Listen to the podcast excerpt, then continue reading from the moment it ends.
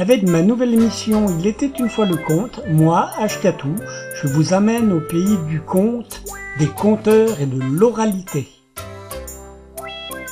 Il était une fois le conte, une émission diffusée tous les mardis soirs à partir de 21h sur les ondes de Radio Laurent.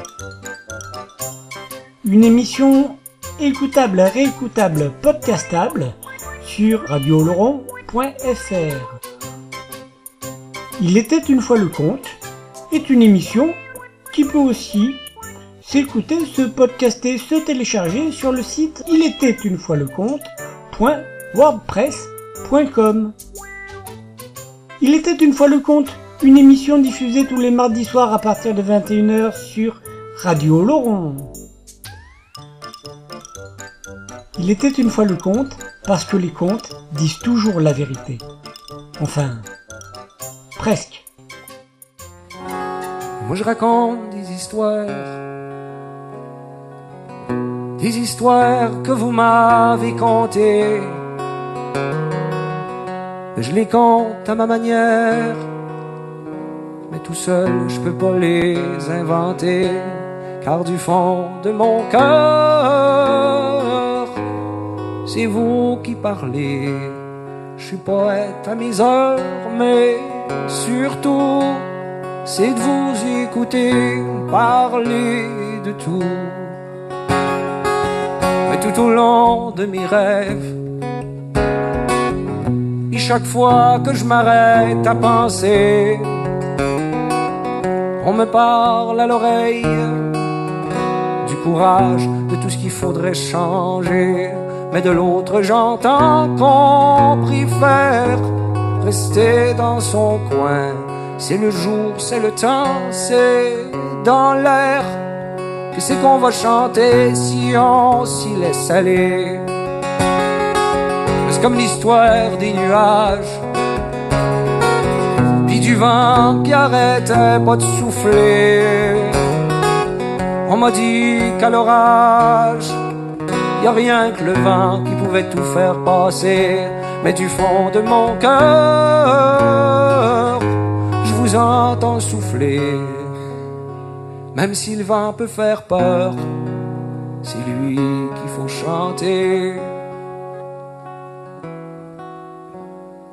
À Saint-Élie Caxton, il y a bien des paroles qui s'envolent. Il y a encore beaucoup de grand-mères qui restent. Bonsoir les gens et avant tout bonne et heureuse année à vous. Euh, bienvenue pour cette nouvelle émission de Il était une fois le conte sur le 89.2 FM de Radio Laurent. Une émission de Radio Laurent donc en partenariat avec La Grande Oreille qui est la revue des arts de la parole. Lagrandeoreille.com Alors La Grande Oreille a fait des articles super intéressants.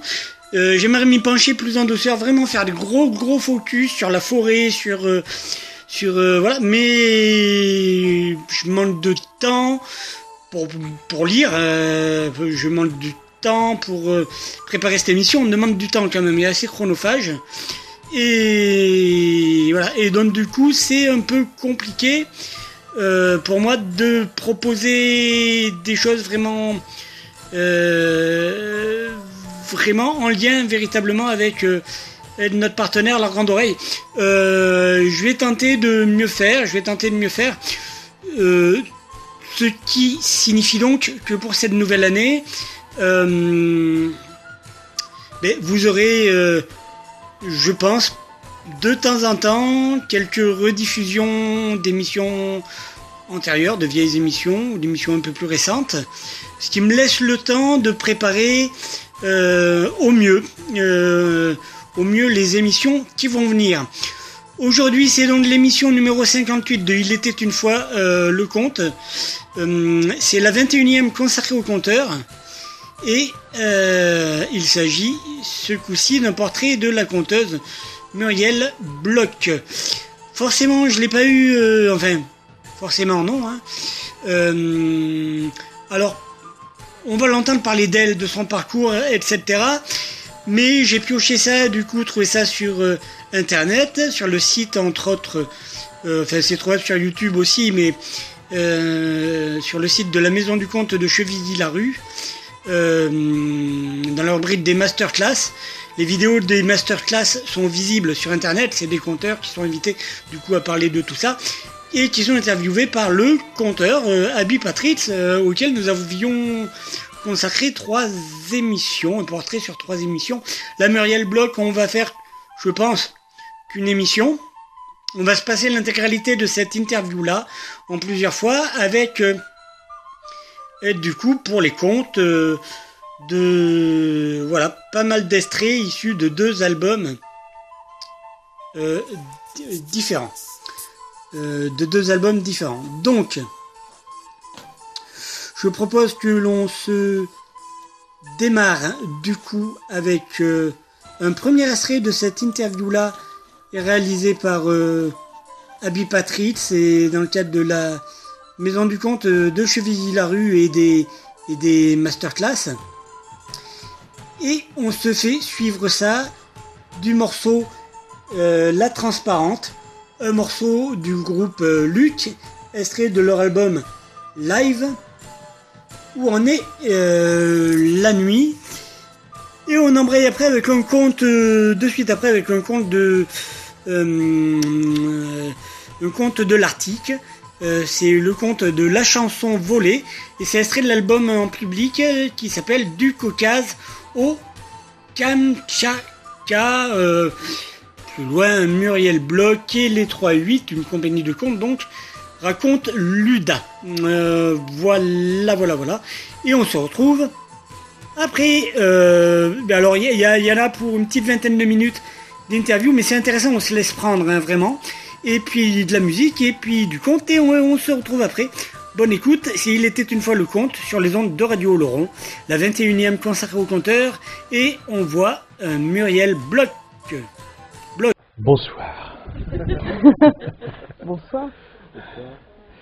Je suis très heureux d'accueillir ce soir Muriel.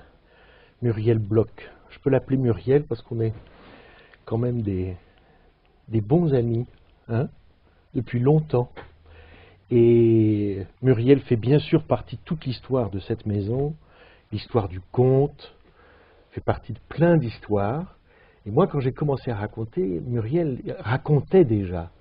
Alors, euh, la première chose que j'ai envie de te demander, c'est chez toi, en toi, ça s'est passé comment cette rencontre avec euh, voilà le, conte ou l'art de raconter ou, ou, les histoires ou? Alors, ça a commencé avec un travail de recherche sur le flou. J'ai fait un DEA sur le flou au cinéma c'est-à-dire les incertitudes perceptives et narratives dans le cinéma expérimental des années 20 aux années 60. C'est-à-dire que quand vous n'avez pas vraiment de sujet de recherche, au fond, le, et euh, donc je, m'intéressais à cette question-là, du flou. Et euh, pour gagner ma vie, je travaillais à Beaubourg au centre euh, Pompidou qui venait juste d'ouvrir. J'avais même participé aux, prémices de ce qu'est devenu l'atelier des enfants, qui était installé rue des Francs-Bourgeois, et je servais d'interface entre les artistes et les enfants. Je connaissais rien, mais euh, j'avais rencontré l'atelier des enfants parce que j'avais gagné ma vie comme gardienne au musée d'art moderne. Et un jour, j'avais fait une remarque un peu désagréable. Euh, et cette personne avec qui j'avais été assez désagréable était justement celle qui était en train de monter l'atelier des enfants. Et on avait une discussion suite à cette remarque en ma qualité de gardienne, ce que j'aurais pas dû dire et tout ça. Donc je l'avais revue et j'avais été embauchée à l'atelier des enfants. Et, on est en 79 et vient de sortir le livre de Bruno Bettelheim, La psychanalyse des contes de fées. Enfin, vient d'être traduit en français sous ce titre, La psychanalyse des contes de fées, parce qu'en anglais, ça s'appelait The Use of Enchantments, qui est quand même beaucoup plus intéressant. Et il y avait eu un débat à la FNAC, Montparnasse, à l'occasion de la sortie de ce livre chez Lafon. Et il y avait eu un public de pédagogues, euh, d'éducateurs de, tout poil qui étaient très très intéressés par Bettelheim et la FNAC euh, était ravie du succès de cette rencontre. Et lâchement avait dit à l'auditoire, revenez la semaine prochaine pour la suite de ce débat, vu l'intérêt du public. Je dis lâchement parce que le débat prévu la semaine suivante, c'était un débat sur les manuscrits refusés par les éditeurs. Et ce débat était animé par une amie à moi qui m'avait demandé de lui donner un coup de main. Et on avait lu un certain nombre de manuscrits et j'étais là pour lui prêter main forte et pour lire. Et le public est donc revenu pensant qu'on allait encore parler des contes et comment les enfants grandissaient grâce aux contes. Et pas du tout, on était là avec des papiers tout autour de nous et on tentait de lire. Et il y avait même Pierre Gris-Paris, je me souviens, c'était... Et le public ne voulait pas du tout ça. Et il y a eu une tension telle que ma copine a dit bah, Fais quelque chose, raconte une histoire. je me suis levée, j'avais absolument pas de voix. Et je ne sais pas comment j'ai fait, mais j'ai raconté un conte russe. Et ça a calmé l'assistance. Ce conte russe, c'était La princesse grenouille. Et euh, j'en avais oublié un bout, mais personne s'en est rendu compte. Et, Et dans l'assistance, il y avait la responsable de la bibliothèque publique d'information du centre Georges Pompidou qui précisément était en train d'organiser une exposition de livres pour enfants qui s'est intitulée Alice, Ulysse, Oïs. Le Oïs est intéressant parce que ça se passait dans la fosse du centre et les livres étaient enchaînés à de la tôle ondulée, c'était une idée d'un architecte, et d'où l'inquiétude des organisateurs de cette exposition, qui en avait confié l'animation à un conteur qui était Bruno de la Salle.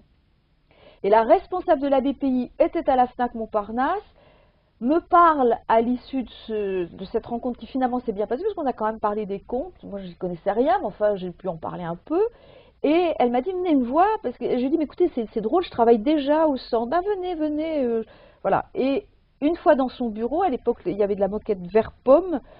Couché sur cette moquette vert pomme, il y avait un colosse qui était Bruno de la Salle, qui ne s'est absolument pas redressé pour me parler. Donc c'était, vous savez, le colosse de Rhodes, le déchouqué.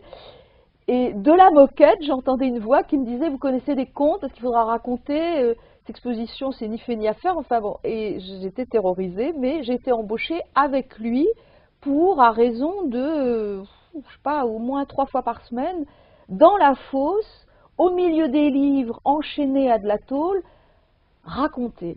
Et lui connaissait déjà les gens qui racontaient, il n'y en avait pas beaucoup. On, a comme ça invité euh, Nasser Kémir, tremblant, avec des petites fiches cartonnées, parce que l'ogresse, qui était ses contes de sa mère, venait d'être publié chez Maspero. Euh, une femme importante dans ma vie, Louda, Schnitzer, euh, il y avait Benzimet, et il y avait le théâtre à bretelles, et il y avait Mohamed Bel Alfaoui. Hmm. Voilà. Et on était en 79 à Beaubourg, et tout est né là. Tout est né là, dans une exposition avec des livres enchaînés à des tôles. Oui, parce que moi, je ne connaissais pas beaucoup de contes, mais Parallèlement au flou euh, au cinéma, je faisais aussi un travail pour l'atelier des enfants, qui était un travail de recherche sur la pratique Freinet. Il faut savoir que toutes les écoles autour de Beaubourg étaient assez frénétiques. Il y avait un inspecteur qui s'appelait M. Hubert Schlag, qui notamment était à l'origine de la pédagogie pratiquée à l'école en face de Beaubourg, l'école Saint-Méry. Et il m'avait autorisé à aller dans les classes, puisque ces mêmes classes venaient à l'atelier et du coup, je voulais savoir ce qu'était la pédagogie Freinet, la pratique de l'expression libre. Pour le savoir, j'empruntais les cahiers des élèves euh, dès qu'ils savaient un peu écrire, et en échange, euh, j'étais comme un facteur qui rapportait les cahiers, et donnant-donnant, je racontais une histoire en fonction de ce que j'avais lu dans le cahier, photocopié en douce dans les bureaux de Beaubourg. Et à cause de, ce statut assez particulier, je, connaissais un peu de contes, pas beaucoup. Les enfants m'appelaient racontante. Et ça s'est su euh, assez vite. Et du coup, j'avais des tonnes de cahiers qu'on me prêtait à la condition qu'en échange, je raconte une histoire. Donc j'étais un sorte de facteur d'histoire euh, dans le quartier. Et je crois que c'est important pour moi parce que j'ai toujours... Euh, je me suis toujours sentie un peu décalée par rapport à, à l'idée du, du conteur euh, de terroir. Moi, je pensais que j'étais plus du côté du trottoir, de la ville. Et hum, je me suis toujours demandé, et c'est une question qui m'est restée encore aujourd'hui, cette question de la légitimité. Qu'est-ce qui fait qu'on raconte? Qu'est-ce qui nous pousse à raconter? Justement, à ce moment-là, est-ce que tu as senti qu'il y avait un fil qui t'amenait dans la direction de certaines histoires plus que d'autres? Tu as commencé par raconter quoi? Un peu de tout? La première histoire, alors moi j'étais très littéraire, j'apprenais par cœur pratiquement, surtout pour Bobo, il fallait fournir. Et euh, la première histoire, c'était L'homme à la cervelle d'or d'Alphonse Daudet. En y réfléchissant bien, c'est quand même une histoire où il y a un savant qui a la tête encombrée et trop lourde, et parce que sa tête est trop lourde, il tombe. Euh, sa maladresse est épouvantable, et euh, c'est un conte horrible que je ne conseille à personne de raconter aujourd'hui, mais il faisait partie de mon répertoire de base. Ça a été le premier conte littéraire que j'ai appris par cœur. Et puis après, je me suis intéressée au conte russe parce que j'avais fait du russe au lycée et que j'aimais prononcer tsar, boyard, Ivan Tsarevitch, Kotchei l'immortel, et que ma mère écoutait les opéras de Boris Godunov, euh, elle m'avait emmené voir Ivan le Terrible, et le cinéma, mmh. Eisenstein, mmh. les films muets, tout ça. Donc c'était les contes russes. Louda, c'est lié à ça? Alors, c'est vu plus tard. Louda a été invité par Bruno de la Salle avec son mari à Beaubourg, et lui était cinéaste géorgien. Et j'ai eu un coup de foot pour ce couple ils étaient assez âgés, mais pas tant que ça, avec une, une intelligence euh, à la fois pouvant parler du cinéma et du conte, comme étant aussi une forme de cinéma. Et, et, moi, c'était un peu ma formation. Mmh. Donc j'ai revu Louda, et puis euh, j'avais reçu de comptes de personnes, moi, dans, dans ma famille, euh, j'ai été chercher qui pouvait bien raconter. J'ai retrouvé un arrière-grand-oncle qui était colporteur en Alsace, je me suis dit, voilà, ça vient de là. Et dans ma famille, ma mère était du côté de l'avant-garde. Elle a écrit, elle, une. Pendant que moi je m'intéressais au flou, elle était intéressée par les technologies nouvelles et l'art vidéo. Elle a écrit, elle, une thèse sur l'art vidéo. Euh, c'est une thèse qui continue de faire référence. Et donc, elle, ce qui l'intéressait, c'était l'avenir. Et moi, de m'imaginer comme ça, euh, du côté des traditions orales, du conte, ça lui paraissait vraiment pas un métier d'avenir. Enfin, ça lui paraissait complètement euh, hors sujet. Euh, elle était très inquiète, elle ne voyait pas du tout saltimbanque. Euh, donc, ça, ne faisait pas du tout fureur dans ma famille l'idée que je puisse m'intéresser au conte. Hmm. Et donc, Louda, alors? Et Louda, elle m'a invitée à, à, venir la voir parce que, à l'issue de cette première rencontre à Beaubourg, ça a permis toutes sortes de rencontres. Parce que les gens, le bouche à oreille a commencé là. Je recevais des coups de fil de gens, euh, je suis directrice d'école, ma cousine a vu une exposition à Beaubourg, elle vous a écouté, est-ce que vous viendriez dans mon école raconter? Moi j'avais un petit répertoire, surtout des contes russes, et puis Alphonse Daudet, et, euh, et, et puis des contes de mensonges parce que je ne me sentais pas à l'aise dans l'idée de me dire conteuse à ce moment-là, parce que c'était pas un métier vraiment, à part, euh, voilà, je faisais des études, je travaillais au centre Pompidou, euh, j'imaginais pas du tout que ce serait vraiment mon, chemin à ce moment-là. Mais Louda m'a accueilli chez elle assez régulièrement. Et elle me laissait faire. C'est-à-dire, euh, elle me disait, vous avez lu quoi? Elle s'intéressait à comment ça se développait, le conte. Alors je, lui posais des questions, elle répondait rarement hein, aux questions. Mais elle me prêtait des bouquins et puis, euh, et puis par chance, par Bruno de la Salle, je t'ai rencontré. On a fait des émissions pour France Culture, puisqu'on était salariés par France Culture. Mmh. C'est l'époque des mille et une nuits. Et c'est l'époque où je vais à la maison de la radio. Et Louda habitait rue Agar, au numéro 4, juste à côté de la maison de la radio, un petit rez-de-chaussée. Et souvent, j'allais la voir quand on allait à la radio. Parce que l'époque de la radio et de France Culture, de la crier au compte, c'est pour moi une période très importante. Parce qu'elle a permis aussi de brasser beaucoup d'histoires, de raconter beaucoup de choses, d'entendre beaucoup de choses. C'est la première perception de la notion de répertoire. C'est à peu près à ce moment-là Bruno, à l'époque, me dit euh, raconte.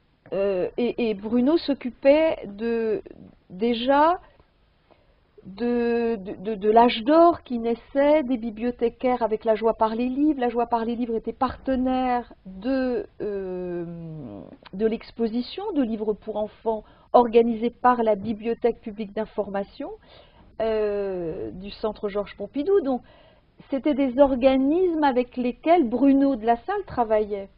Et il avait compris que pour que le conte vive, il fallait euh, qu'il y ait du public. Et pour ça, il fallait contaminer les gens. Et moi, j'étais la première contaminée, parce qu'il m'a dit raconte. Et il m'a envoyé la même année un festival à Tabarka où le public, pour ne pas bronzer idiot, pouvait bénéficier de, de conférences, la femme, le statut de la femme dans le Maghreb, des films, euh, et puis des spectacles. Tout ça bénévolement, mais les, artistes étaient invités à, à, profiter des cases et de la mer et du soleil tunisien et à ne pas bronzer idiots eux-mêmes et à rencontrer du public. Donc c'est comme ça que le conte a été partie prenante de ce festival et que j'y suis allée pour chercher un répertoire. Bruno m'avait dit, c'est très bien pour toi. Et l'expérience a été très cuisante parce que je me suis demandé quoi raconter à Tabarka. Et j'avais préparé un conte populaire français en me disant, je suis la conteuse française qu'on invite. Et donc, j'ai raconté Jean de l'Ours.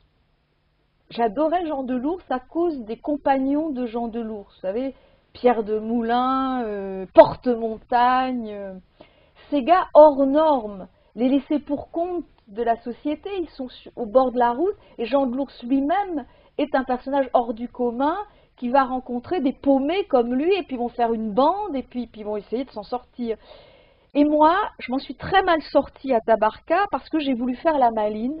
Je savais pas ce que c'était vraiment qu'un conteur, à part raconter des histoires. Je savais que c'était quelqu'un qui devait faire mieux que ça. Et moi, j'ai fait pire. C'est-à-dire que, voulant faire la maline, j'ai comparé le palais où Jean Delours s'installe avec ses compagnons d'infortune au palais de Bourguiba en disant que le palais de Jean Delours était au moins quatre fois plus grand que celui de Bourguiba à Mamet. J'étais très fière de moi, sauf qu'à la sortie, il y avait deux responsables de la sécurité qui m'ont emmené directement au commissariat de Tabarka et c'était assez grave, c'était euh, atteinte à la personne du président. Je ne comprenais pas. Hein. C'était ça avec une naïveté, une fraîcheur euh, imbécile, et, je devais signer une déposition écrite en arabe que j'ai refusé de signer. Or, il y avait Gisèle Halimi, euh, invitée comme avocate pour parler du droit des femmes. Je suis allée la trouver en disant, voilà, est-ce que vous pourriez m'aider? Elle m'a trouvée tellement sotte, plus une conteuse apprentie qui vraiment, euh, elle, a refusé. Et il y avait des étudiants tunisiens dans le public et eux ont trouvé que c'était de la provocation imbécile. Donc je me suis trouvée assez seule et mon passeport a été confisqué. Et là, j'ai mesuré le risque de la parole. Hmm. quand je suis rentrée à Paris, je me suis demandé est-ce que vraiment tu veux raconter des histoires? J'étais très blessée, mais, mais, mais, mais, très, très humiliée d'avoir fait ça. Vraiment. Et ça, ça a engendré du coup une... Je crois que de cette expérience-là, je me suis toujours demandé quoi raconter, où. Hmm. Euh, la, question du répertoire en situation m'est apparue comme ce qui pouvait me caractériser, puisque je ne venais pas de la tradition orale, j'étais littéraire, je ne venais pas du théâtre, j'avais aucune, euh, aucune technique de rien du tout. Euh, donc, ouais, ça a commencé là. Après Tabarka, il fallait se décider. Et par chance, comme vraiment cette exposition a été fondatrice, Alice, Ulysse, Oïs, la radio nous a demandé avec Bruno d'organiser un programme des chemins de la connaissance. Et Bruno, euh, en autodidacte, mais en même temps fasciné par les, par les intellectuels, il m'a dit, bon, euh, ben, qui on va inviter? Et j'ai proposé à l'époque... Euh, c'était Jérôme Peignot qui était le producteur. Enfin, on a invité des gens très costauds pour les chemins de la connaissance, dont un gars que vous connaissez peut-être qui s'appelle François Flao, qui avait écrit L'existence extrême, qui était une biographie d'Andersen. C'était à la fois un sociologue, psychanalyste, et j'ignorais que le silence était sa qualité première. Et quand on l'a invité à la radio pour l'interroger sur Barbe Bleue, parce que François Flao, et il m'a marqué aussi à ce moment-là, était professeur à Vincennes. Et il avait un séminaire autour de Barbe Bleue. Donc j'avais assisté à ce séminaire où il disait à ses étudiants à quel point il comprenait rien à Barbe Bleue. Et il a fait sa thèse sur Barbe Bleue et le secret. Et euh, il n'arrivait pas à, expliquer Barbe Bleue, il n'arrivait pas à cerner euh, la question de Barbe Bleue.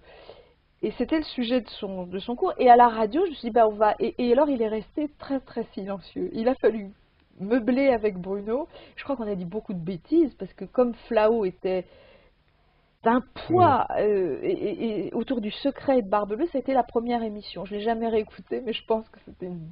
Enfin, je sais pas ce qu'on a raconté, mais pas mal de bêtises.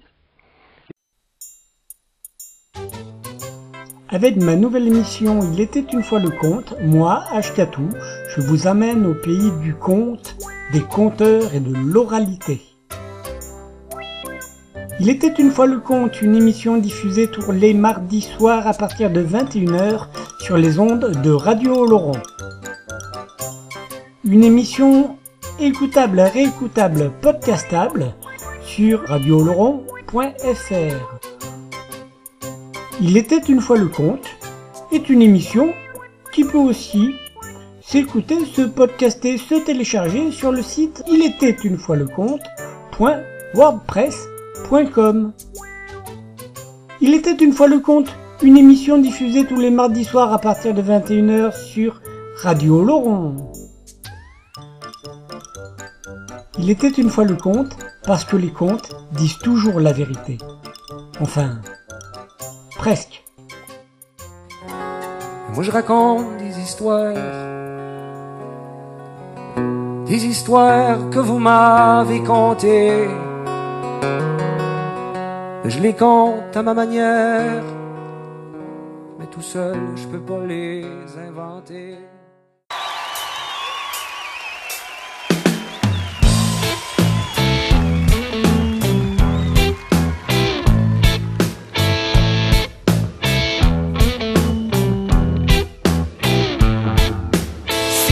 C'est toi que je viens voir. En plein milieu d'un soir, est-ce que tes yeux tiendront les miens? C'est toi que je viens croire. Du fin fond de l'espoir, attendrais-tu jusqu'à demain? Est-ce que tu me crois? Est-ce que tu me vois? Est-ce que la roue s'amorce? Est-ce que les bruits se tordent? Si je fais face à l'oubli en plein milieu d'un signe, il n'y a déjà plus rien. Te dis qu'au fond j'ai peur que la bête qui me renaisse entre tes mains. Quel goût ça un peu nous deux Qui donc ravalerait ses aveux. Dis-moi au fond ce que tu fuis, Madame la vie Est-ce que tu me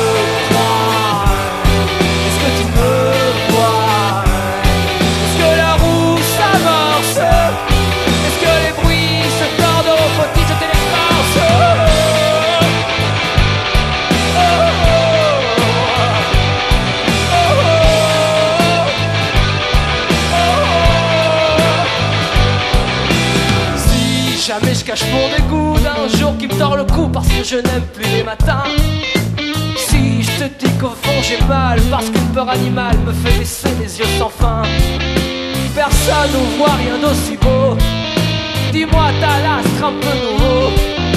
Personne te voit d'être aussi belle. Qu'est-ce qui nous gêne? Qu'est-ce qui nous gêne?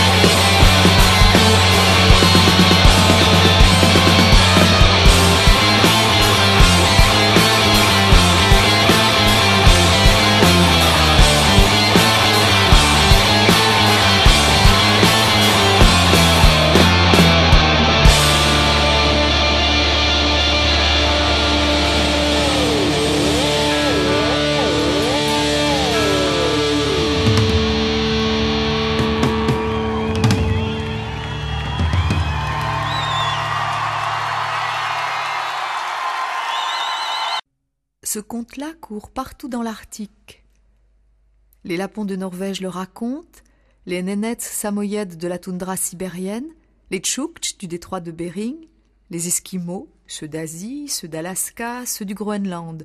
Tous les peuples du Grand Nord racontent cette histoire. Alors écoutez-la vous aussi. C'est l'histoire d'un oiseau plus petit qu'un moineau, un bruant des neiges qui s'appelait Pchekalguin. Quand il s'est marié, en cadeau de noces, il a donné à sa femme une chanson. Une jolie chanson, ça ne s'use jamais, ça ne vieillit pas, c'est un beau cadeau, un cadeau pour toute la vie. La femme de Pchekalguin portait la chanson autour de son cou et elle en respirait l'odeur. La chanson sentait le soleil, le printemps. Alors la femme de Pchekalguin chantait, et c'est pourquoi il faisait bon et joyeux dans leur maison, et c'est pourquoi leur enfant ne pleurait jamais.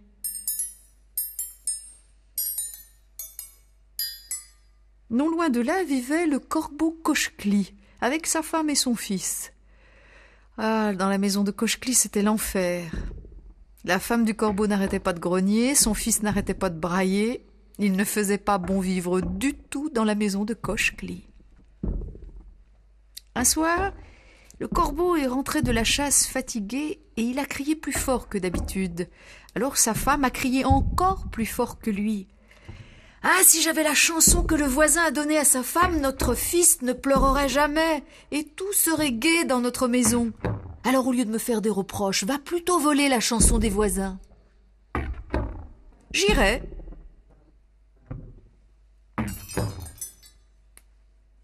Cochecli a attendu que Pchekalguin s'en aille et il est allé chez lui. Dans la maison, la femme de Pchekalguin cousait une parka pour son mari et elle chantait pour son enfant.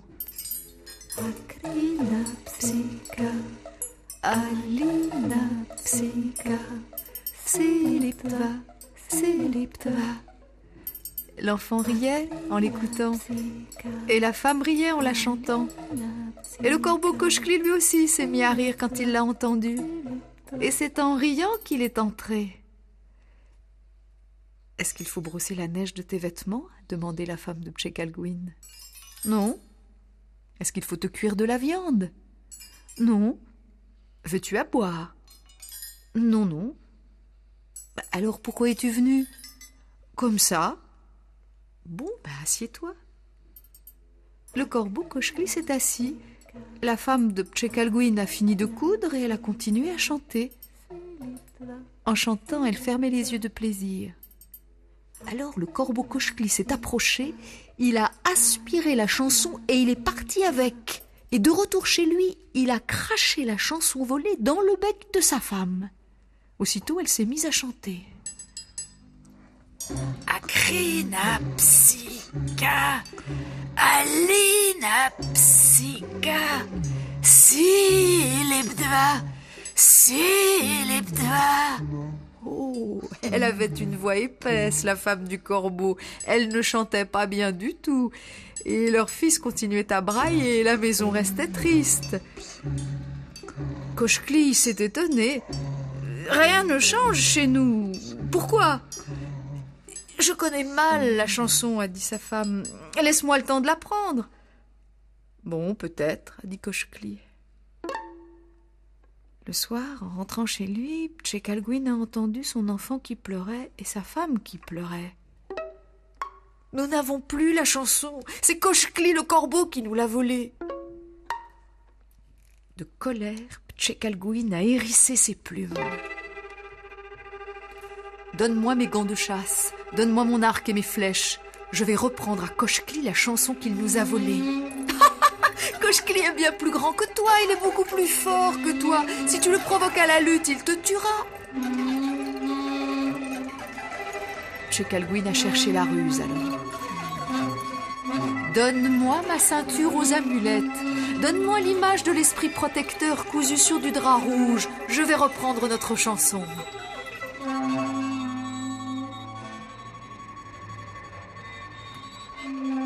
À la nuit tombée, Chekalguin est allé à la maison de Kochkli.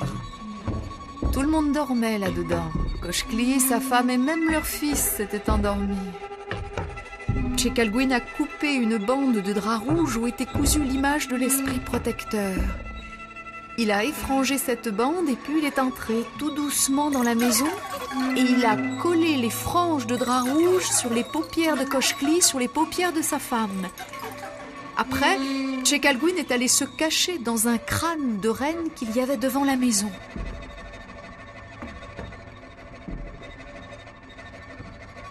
Et de là, bien caché, Chekalguin a crié Kochkli Kochkli Ta maison brûle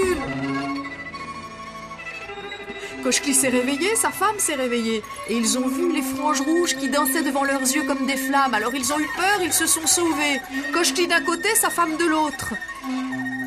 À l'intérieur du crâne de reine, Chekalguin a appelé Femme de Kochkli C'est le grand esprit protecteur qui te parle Si tu veux sauver ta maison, sauver ton fils qui pleure dans la maison, ferme les yeux et chante ta chanson. Après ça, frotte-toi les yeux et tu verras, ta maison sera intacte.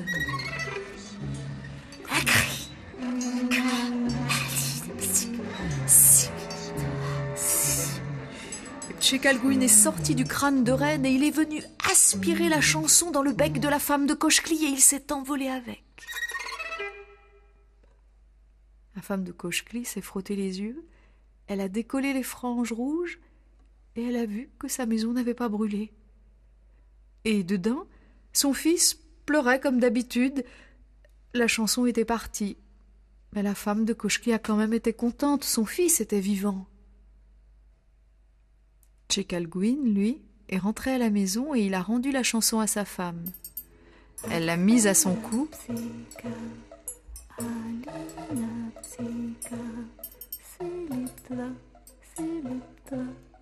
Et à l'appel de cette chanson, la neige s'est mise à fondre. La terre a transpiré de sève, les premiers rayons du soleil ont glissé sur les collines. C'était le printemps qui arrivait, comme chaque fois que Pchekalguin commence à chanter. Car ce conte qui court partout dans l'Arctique ne ment pas. Chekalguin, le petit bruant des neiges, pas plus grand qu'un moineau, arrive le premier dans les pays du Grand Nord. Il arrive en pleine nuit polaire, il fait son nid dans la neige et il chante sous les bourrasques. Alors les gens qui vivent là se mettent à rire de plaisir, parce qu'ils savent que cette chanson annonce la fin de la longue nuit, la fin du froid, la naissance du soleil, la venue du printemps.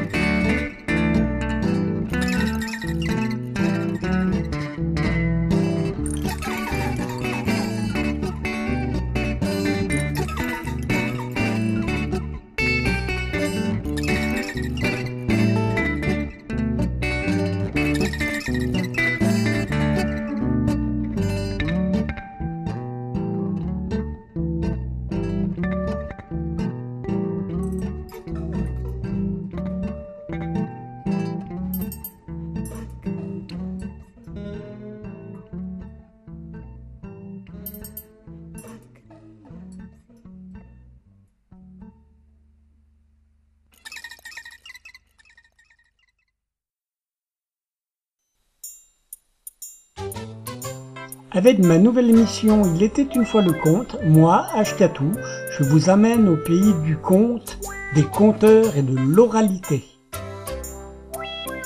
Il était une fois le conte, une émission diffusée tous les mardis soirs à partir de 21h sur les ondes de Radio Laurent. Une émission écoutable, réécoutable, podcastable sur radioloron.fr. Il était une fois le conte est une émission qui peut aussi s'écouter, se podcaster, se télécharger sur le site il était une fois le conte.wordpress.com. Il était une fois le conte, une émission diffusée tous les mardis soirs à partir de 21h sur Radio Laurent. Il était une fois le conte parce que les contes disent toujours la vérité. Enfin, Presque. Moi je raconte des histoires, des histoires que vous m'avez contées. Je les compte à ma manière, mais tout seul je peux pas les inventer. Bon, ça vous plaît alors on continue. Les gens, vous êtes toujours à l'écoute euh, de Il était une fois le conte, 58e émission et 21e consacrée au conteur. Et là, ce soir, nous voyons un petit portrait de Muriel Bloch, euh, la conteuse. Donc, euh, il était une fois le conte, donc une revue en une émission en partenariat avec la Grande Oreille, la revue des arts de la parole. Donc, allez sur le site, hein, lagrandeoreille.com. Et donc voilà, intéressant. Hein donc, je vous propose, on se fait la seconde partie de l'interview réalisée par Abby Patritz dans le cadre des masterclass de la Maison du Comte de Chevilly-la-Rue. Et je rappelle que les vidéos des masterclass de la Maison du Comte sont visibles sur Internet. Et on s'en termine avec deux contes. Enfin, on s'en termine. Euh, après ce bout d'interview, on se fait un conte, ou plutôt on s'en fait deux. On se fait un conte d'Estonie, ça sera le Lungarou, qu'on se fait suivre par Le Chasseur, un conte du Caucase, par Muriel Bloch, tout ça, et toujours issu de l'album public euh, euh, du Caucase au Kamtchatka.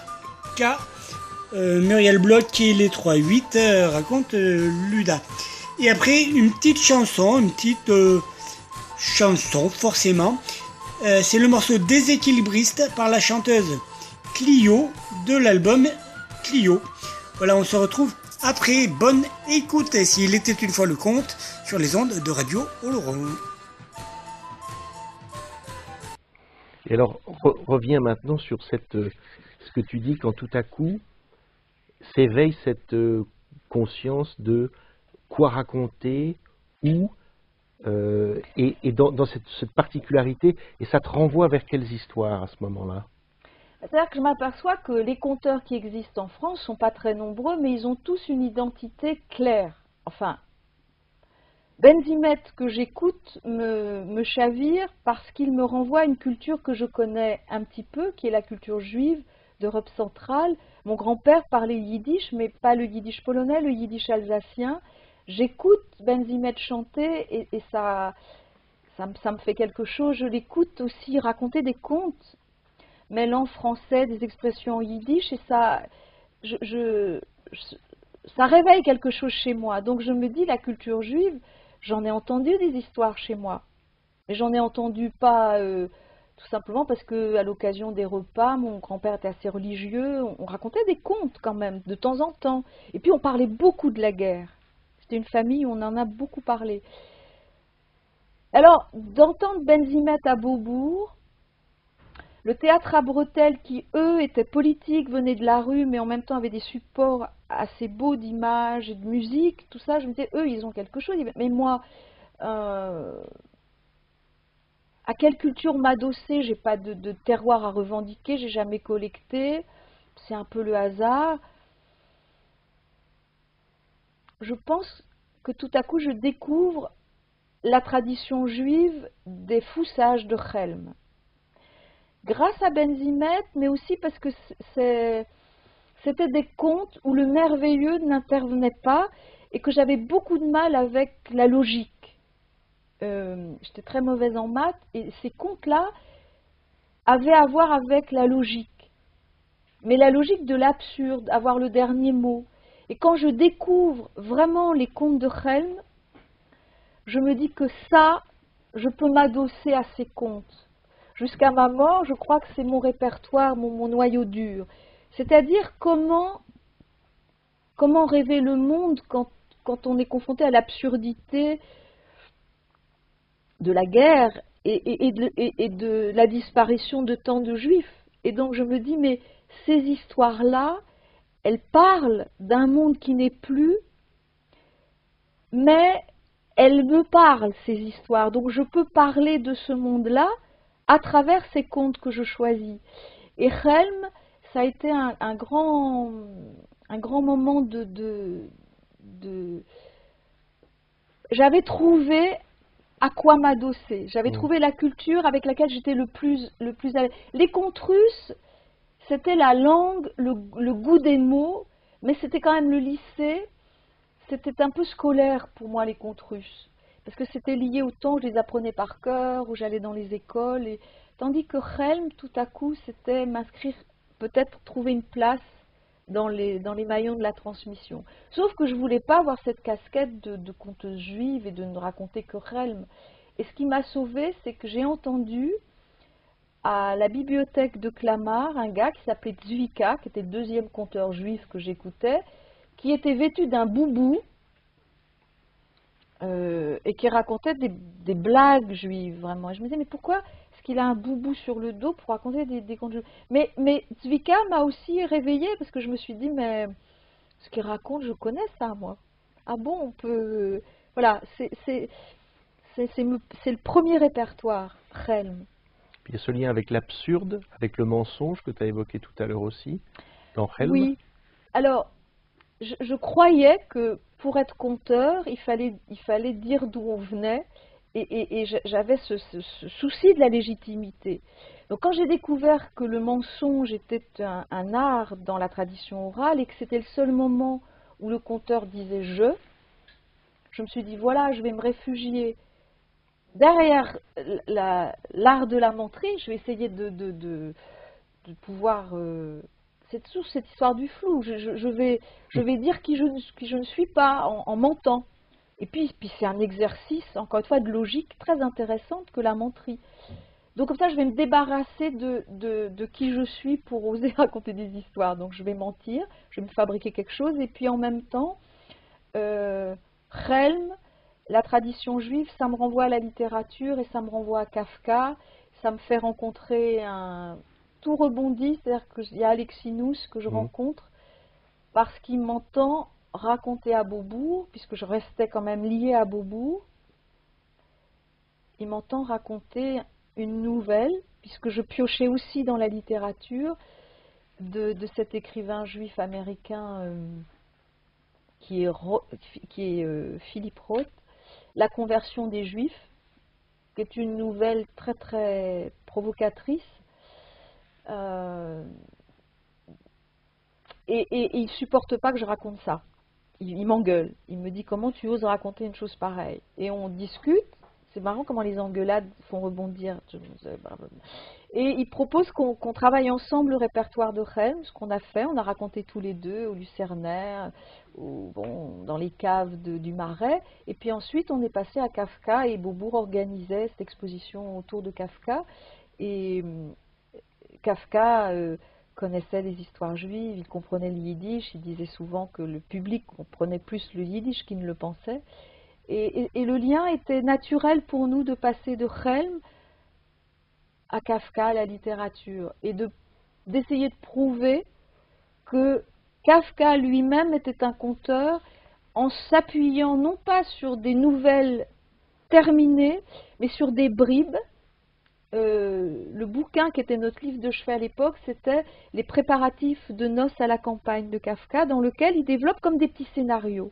Et puis, il, ne, donne que les éléments de l'histoire, et puis il propose toutes sortes de variations. Et là, on avait notre idée de travail autour de Kafka, donc on a développé certaines histoires qu'il proposait. Avec l'idée que, à ce moment-là, peut-être tout pouvait se raconter à partir du moment où on faisait une différence entre le texte et l'histoire qu'on adapte et qu'on se débrouille pour raconter même la littérature. Et la, librairie à Beaubourg nous a remerciés parce qu'ils ont vendu plein de bouquins de Kafka. et j'étais enceinte euh, jusqu'aux dents et tout ça est important aussi. Avec ma nouvelle émission Il était une fois le conte, moi, Ashkatou, je vous amène au pays du conte, des conteurs et de l'oralité. Il était une fois le conte, une émission diffusée tous les mardis soirs à partir de 21h sur les ondes de Radio Laurent. Une émission écoutable, réécoutable, podcastable sur radioloron.fr. Il était une fois le conte est une émission qui peut aussi s'écouter, se podcaster, se télécharger sur le site il était une fois le conte.wordpress.com il était une fois le conte, une émission diffusée tous les mardis soirs à partir de 21h sur Radio Laurent.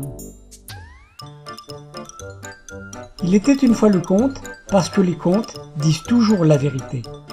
Enfin, presque. Moi je raconte des histoires, des histoires que vous m'avez contées je les compte à ma manière, mais tout seul, je peux pas les inventer.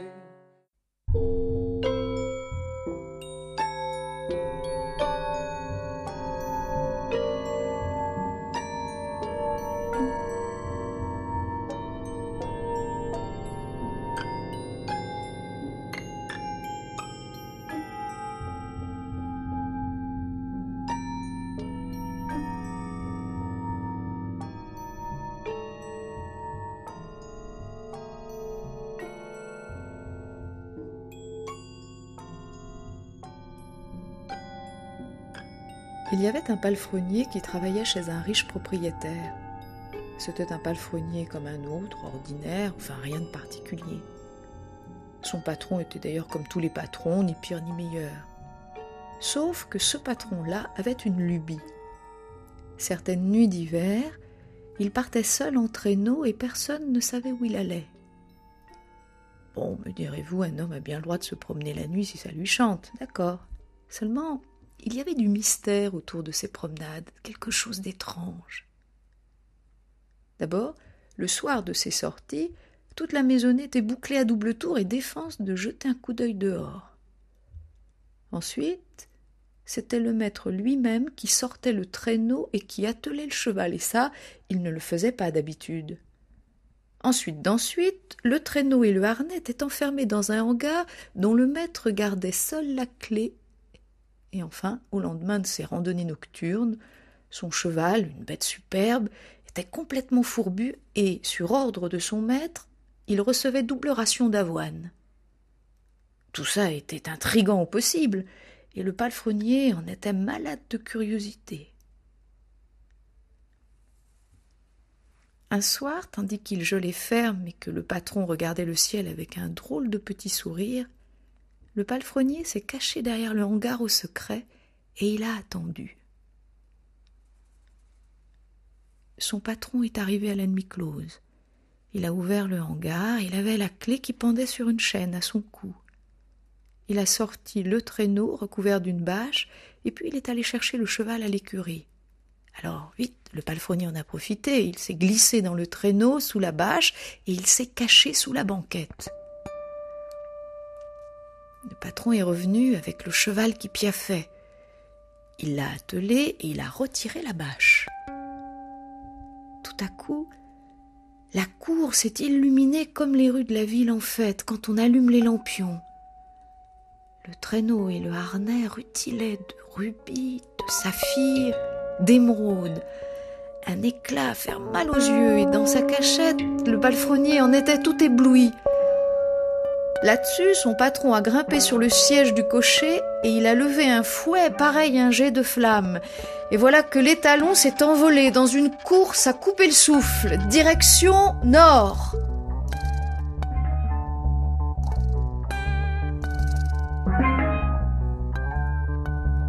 Au bout d'un moment, le palefrenier s'est étonné. Cette course lui semblait bien silencieuse. On n'entendait pas les sabots sonner sur le sol gelé, et la neige ne crissait pas sous le traîneau. Alors il a risqué un œil. Et ce n'étaient pas des monceaux de neige qui défilaient sur les côtés, non, c'étaient des gros nuages blancs. Il n'était pas sur la bonne vieille terre, non, non, il galopait en plein ciel. Alors de surprise, le palefrenier a poussé un cri. Son patron n'y a pas fait attention parce que des cris, ben, il y en avait de tous les côtés. Oui, des cris, des appels joyeux, des rires, des chants. Il y avait des équipages qui arrivaient des quatre coins du ciel et qui étaient tout aussi rutilants que le leur. Les passagers s'interpellaient gaiement, ils se saluaient, c'était la fête.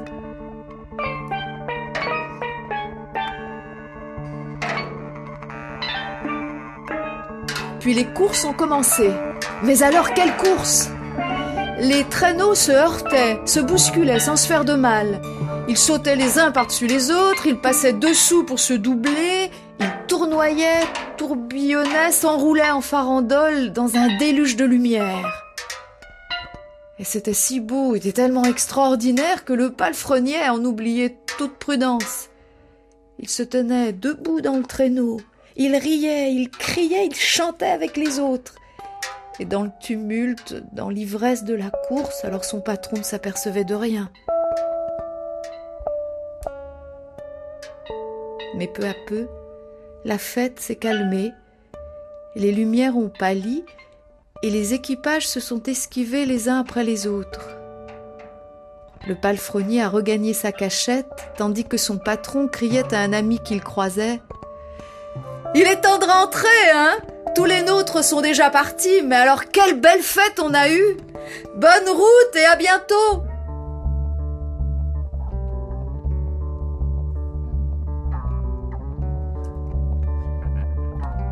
Le traîneau est redescendu sur la terre et il est allé sagement se remiser dans la cour. Pendant que le patron s'occupait du cheval, le palefrenier s'est faufilé dehors, ni vu ni connu. Et le lendemain, tout le village ne parlait que de ça, de l'aurore boréale qu'on avait admirée cette nuit-là. Quelque chose d'exceptionnel, un vrai feu d'artifice. Le palefrenier écoutait, il soupirait, il hochait la tête. Il regrettait bien de n'avoir rien vu, lui. Fatigué comme il était, il avait préféré aller se coucher après le dîner il avait dormi jusqu'au matin. Ah, quel dommage d'avoir raté un si beau spectacle. Il n'a jamais voulu en démordre. Rien vu, rien entendu. Parce qu'il y a des choses qu'il vaut mieux garder pour soi quand on est employé chez un lume-garou. Un lume-garou, c'est un genre de loup-garou mais le loup-garou, c'est un homme qui se change en bête, tandis que le lume-garou, c'est un homme qui se transforme en lumière, en lueur de l'aurore boréale. Et si le loup-garou peut devenir dangereux, voire méchant, le lume-garou, lui, ne fait de mal à personne. Non. Il aime jouer à saute-mouton dans le ciel, et les gens ont même du plaisir à regarder. Pourtant, ceux qui ne sont pas comme les autres n'aiment pas qu'on connaisse leurs secrets. Voilà pourquoi le palefrenier se méfiait. Il ne voulait pas d'histoire avec son patron. Aussi, il a tenu sa langue longtemps. C'est seulement devenu bien vieux qu'il a parlé. À son petit-fils qui pleurnichait. Hé, raconte-moi une histoire, grand-père. Il a tout raconté. Et le gamin l'a redit à ses petits copains. Et les copains ont bavardé. C'est comme ça que la chose a fini par se savoir.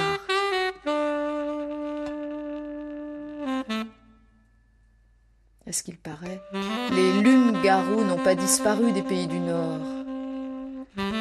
Quand s'embrase la nuit d'hiver, on voit des vagues de feu qui roulent et qui dansent dans le ciel. Et à ce moment-là, les gens de là-bas disent et voilà les lumes-garous qui s'offrent encore une belle fête de lumière.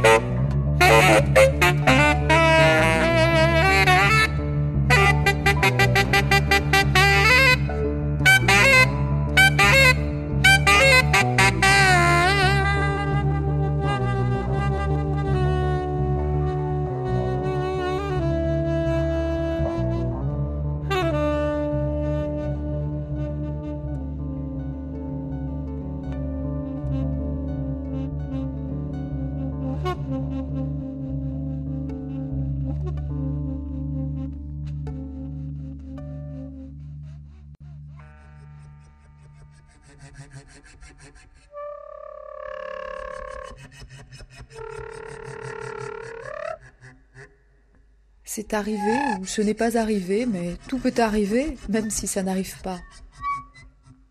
Jadis vivait un chasseur très adroit. Quand il épaulait, c'était comme s'il avait déjà tiré, et quand il tirait, le gibier tombait mort. Un jour, il a aperçu à flanc de coteau un petit faon, et aussitôt le chasseur a tiré et il a tué le faon. Pour le dépecer plus commodément, il a enjambé la tête de l'animal et à cet instant même, de chasseur, il est devenu jeune fille.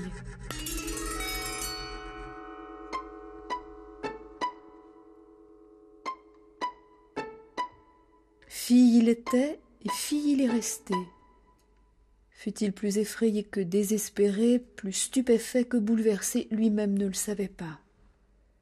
Mais la jeune fille a abandonné ses armes près de l'animal mort, et elle est partie au hasard, droit devant elle.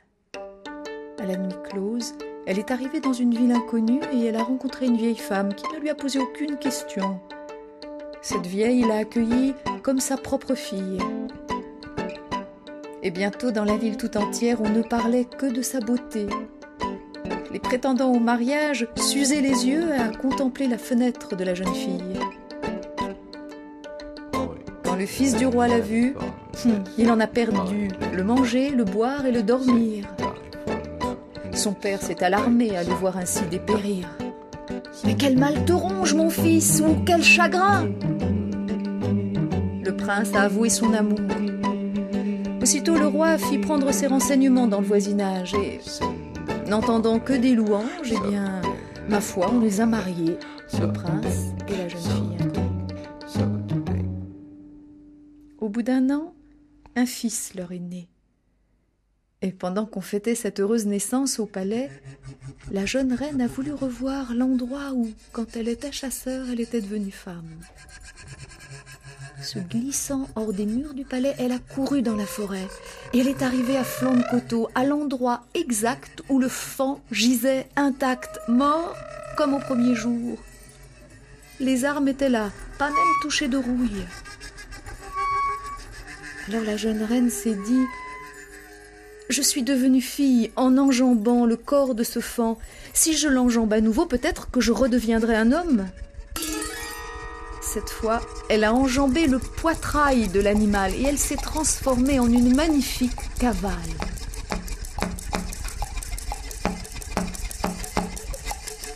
Cavale elle était, cavale elle est restée. Mais au palais, c'était le désarroi, la désolation. La belle-fille du roi, la femme de son fils, la mère de son petit-fils avait disparu.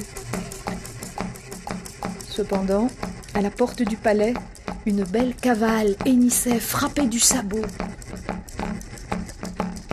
Jamais on ne retrouva la femme du prince et il faillit en mourir de chagrin.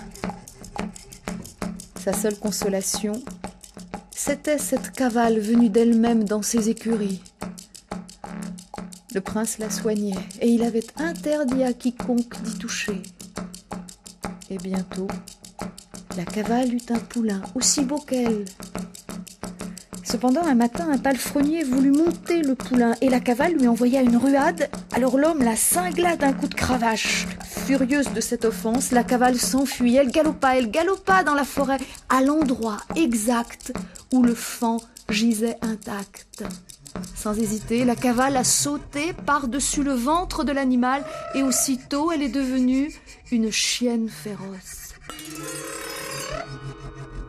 Chienne elle était, chienne elle est restée.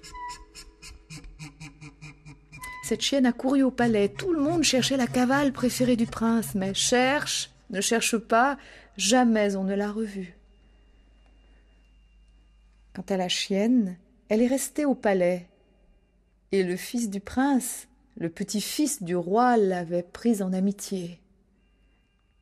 C'est lui qui la nourrissait de ses mains, qui la faisait coucher dans sa chambre. Il ne s'en séparait jamais.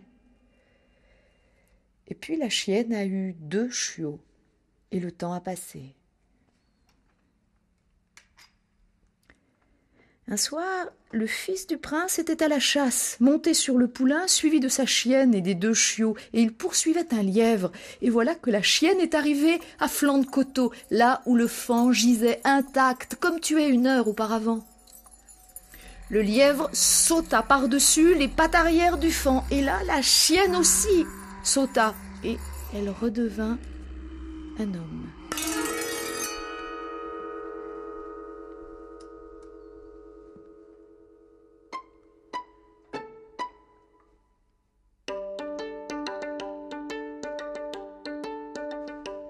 Le chasseur du début de l'histoire. Le chasseur reprit ses armes et il s'éloigna en hâte de cet endroit maudit. Le fils du prince s'était perdu dans la forêt en cherchant sa chienne. Et après avoir longuement erré, il arriva devant un château. Il y avait là un vieux qui ramassait du bois mort. Le prince l'appela. Hé grand-père, puisses-tu vivre cent ans? Dis-moi, qui habite dans ce château? Est-ce que le passant égaré peut trouver bon accueil Le vieux hocha la tête. L'hospitalité se juge à la sortie, mon beau jeune homme. Mais n'entre pas si tu n'as pas une vie de rechange. Là habite une princesse d'une beauté jamais vue sous le soleil. Qui aperçoit la trace de ses pas devient fou d'amour, mais enfin il est difficile de la conquérir, oui, beaucoup plus difficile que de saisir à main nue l'aigle des montagnes. Le jeune prince posa toutes sortes de questions encore et encore, et le vieux finit par répondre en soupirant. Oh, qui court après les ennuis, rattrape les tourments. Un jeune fou sera toujours fou, alors apprends que cette princesse a un chaudron d'or posé sur des bûches d'or, remplies d'eau d'or, avec à l'intérieur de la viande d'or. Celui qui dira à la princesse trois mensonges jamais dits, jamais entendus, et que ces mensonges deviennent des vérités, alors celui-là verra les bûches d'or s'enflammer, l'eau d'or bouillir et la viande d'or cuire. Il épousera la princesse, seulement s'il ne réussit pas, il aura la tête coupée. Le fils du prince, petit-fils du roi, se dit Oh, des mensonges qui soient des vérités vraies, je n'en connais pas. Mais si la princesse est aussi belle qu'on le dit, elle mérite bien que l'on donne sa vie pour la joie d'un regard. Et il prit le chemin du château.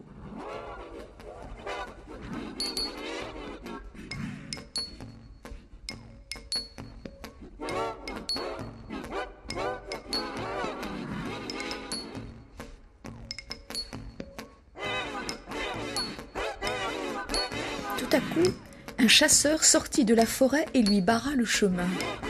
Le jeune homme cria Ôte-toi de mon chemin, sinon mon cheval va te piétiner et mes chiens vont te dévorer. Mais au lieu de montrer les dents, les chiots léchaient les mains du chasseur, tandis que le poulain hennissait joyeusement et venait poser sa tête sur son épaule. Alors stupéfait, le jeune homme demanda Mais qui es-tu? Pourquoi mes animaux te font-ils fête? Et pourquoi m'empêches-tu d'aller là où je veux? Hum. Ne sais-tu pas qu'avant de traverser la rivière, il faut s'enquérir du guet? Peut-être que moi je connais les mots qui feront bouillir le chaudron, mais ces mots, je dois les dire moi-même. Alors allons ensemble chez cette princesse, et au moment venu, tu me laisseras parler.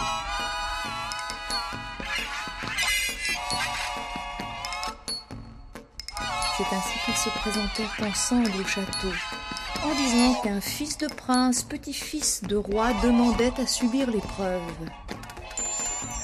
On les fit entrer dans la cour d'honneur, et le chaudron était là, posé sur des bûches d'or. Plus tard, la princesse entra, suivie de toute sa compagnie. Et telle était sa beauté que le jeune prince faillit perdre connaissance.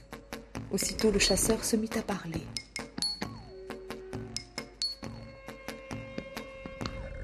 Que prospère cette demeure et ce qui l'habite. Le jeune prince que voici est tellement bouleversé par la beauté de la maîtresse de ces lieux qu'il en a perdu l'usage de la parole. Mais il m'ordonne de parler à sa place. Eh bien, parle accepta la princesse. Le chasseur prit la main du jeune prince et dit Je suis sa mère. Tout le monde se mit à rire. Mais sous le chaudron d'or, les bûches d'or s'étaient enflammées.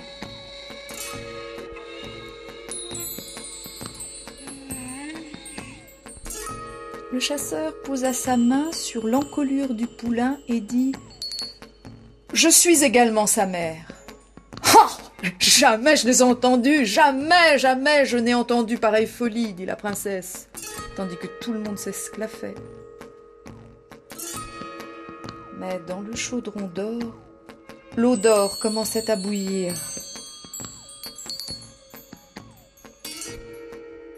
Le chasseur caressa les deux chiots. Enfin, je vous dis que je suis la mère de ces deux chiens. Oh La princesse se mit à rire à nouveau. Si cela est vrai, le soleil se lèvera demain au couchant et ce soir nous aurons de la viande d'or au dîner. Le soleil continuera à se lever là où il doit se lever, dit le chasseur. Mais la viande d'or est prête à être servie. Et là, plus personne ne rit parce que dans le chaudron d'or, la viande d'or était cuite.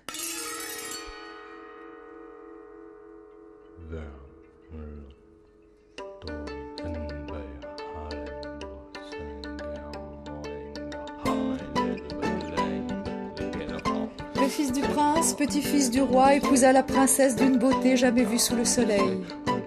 Quant au chasseur, il a disparu et nul ne l'a jamais revu.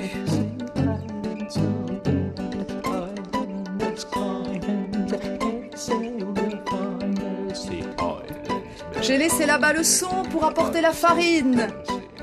J'ai laissé au loin la peste pour vous apporter la fête.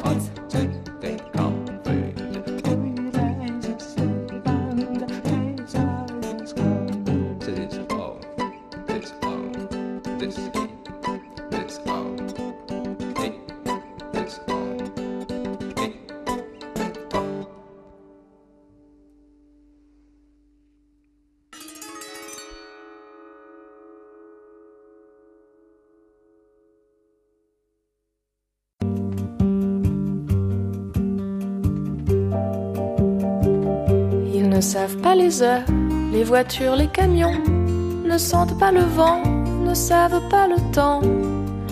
Et ils dévalent sans voir les passants, les pieds sur les pédales, dans la rue qui descend. Ce sont des équipes, libristes et des mécaniciens. C'est tout petit, cycliste, c'est tout petit, gamin. Ils ont les coudes griffés, mais ils n'ont rien senti. Dévorent la journée avec grand appétit. Descendent en dansant et remontent en danseuse. Trimballent leurs six ans et leurs mine rieuse. Les genoux cabossés, un tout petit garçon lève sans frissonner les deux mains du guidon. Et il dévale sous les yeux des passants, laisse un peu de sandales sur le pavé brûlant. Ce sont des équipes libristes et des mécaniciens, c'est tout petit. Cycliste, c'est tout petit. Gamin.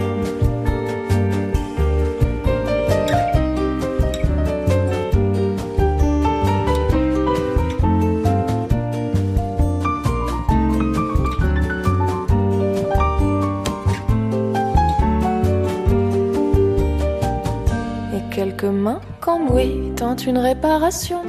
Pour terminer, s'essuie là sur les pantalons. Et il répare la chaîne déraillée. Il règle l'histoire avec autorité. Ce sont des équipes libristes et des mécaniciens. C'est tout, tout, tout petit cycliste. C'est tout petit gamin les genoux abîmés, les cheveux décoiffés, les rouges leurs de joues quand roule leur de roue. Ils dévalent sans voir les passants, les pieds sur les pédales, dans la rue qui descend. Ils dévalent sans voir les passants, les pieds sur les pédales, dans la rue qui descend. Ce sont des équipes libristes et des mécaniciens,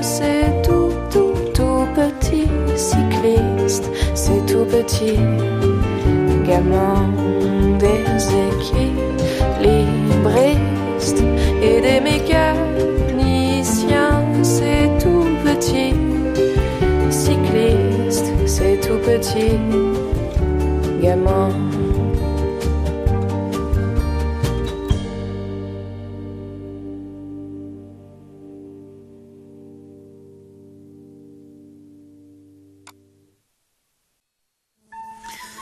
Toujours à l'écoute euh, de Radio Laurent et de l'émission Il était une fois le conte, euh, la 58e et la 21e consacrée au conteur et aujourd'hui un petit portrait ou euh, un portrait de la conteuse Muriel Bloch. Donc une émission en partenariat avec La Grande Oreille, la revue des arts de la parole. Allez sur le site, abonnez-vous aussi, lagrandeoreille.com. Ces gens-là ont besoin d'abonnés. Et voilà, donc pour démarrer la nouvelle année, portrait de la conteuse Muriel Bloch. Euh, et on se, va se terminer avec l'interview réalisée par Abby Patritz dans le cadre des masterclass de la Maison du Conte de Chevilly-la-Rue. Euh, L'interview intégrale, les vidéos intégrales des masterclass sont visibles sur internet. Euh, C'est trouvable. Euh, voilà. Donc, je vous propose du coup la troisième partie de cette interview là. Après, on se fait de la musique avec La Mauvaise Fille par euh, Marie Adore, extrait de son premier album qui s'appelle L'été n'existe plus, album où elle a collaboré pour se faire avec Bernie Bonvoisin de Trust, euh, entre autres. Euh, et après, la dernière partie de cette interview-là, on se retrouvera pour un dernier compte. Euh, voilà, bonne écoute. À tout à l'heure. Il y en a pour, un bon moment encore d'interview. Euh, en gros, 18 minutes d'interview, le morceau musical et à peu près un quart d'heure de pour finir l'interview. Voilà, et le compte qui se terminera. Euh, à tout à l'heure.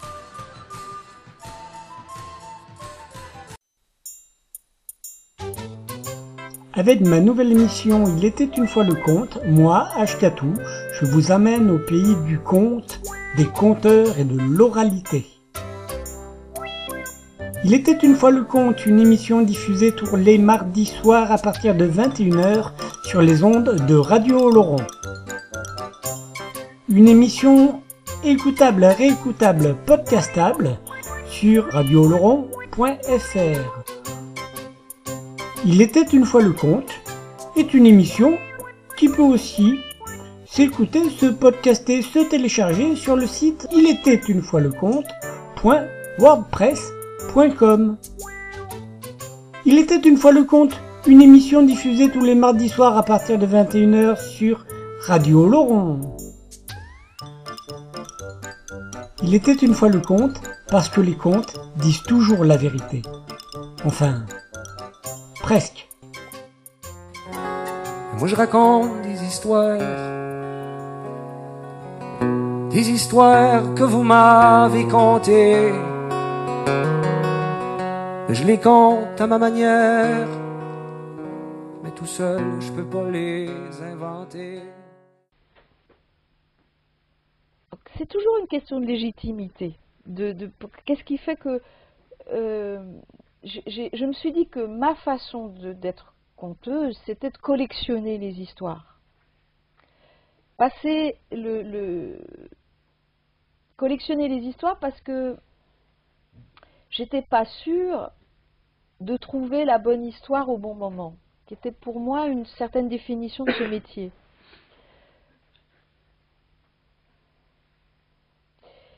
Je me suis dit, bon, prends des provisions, je ne voyage jamais léger. Mm.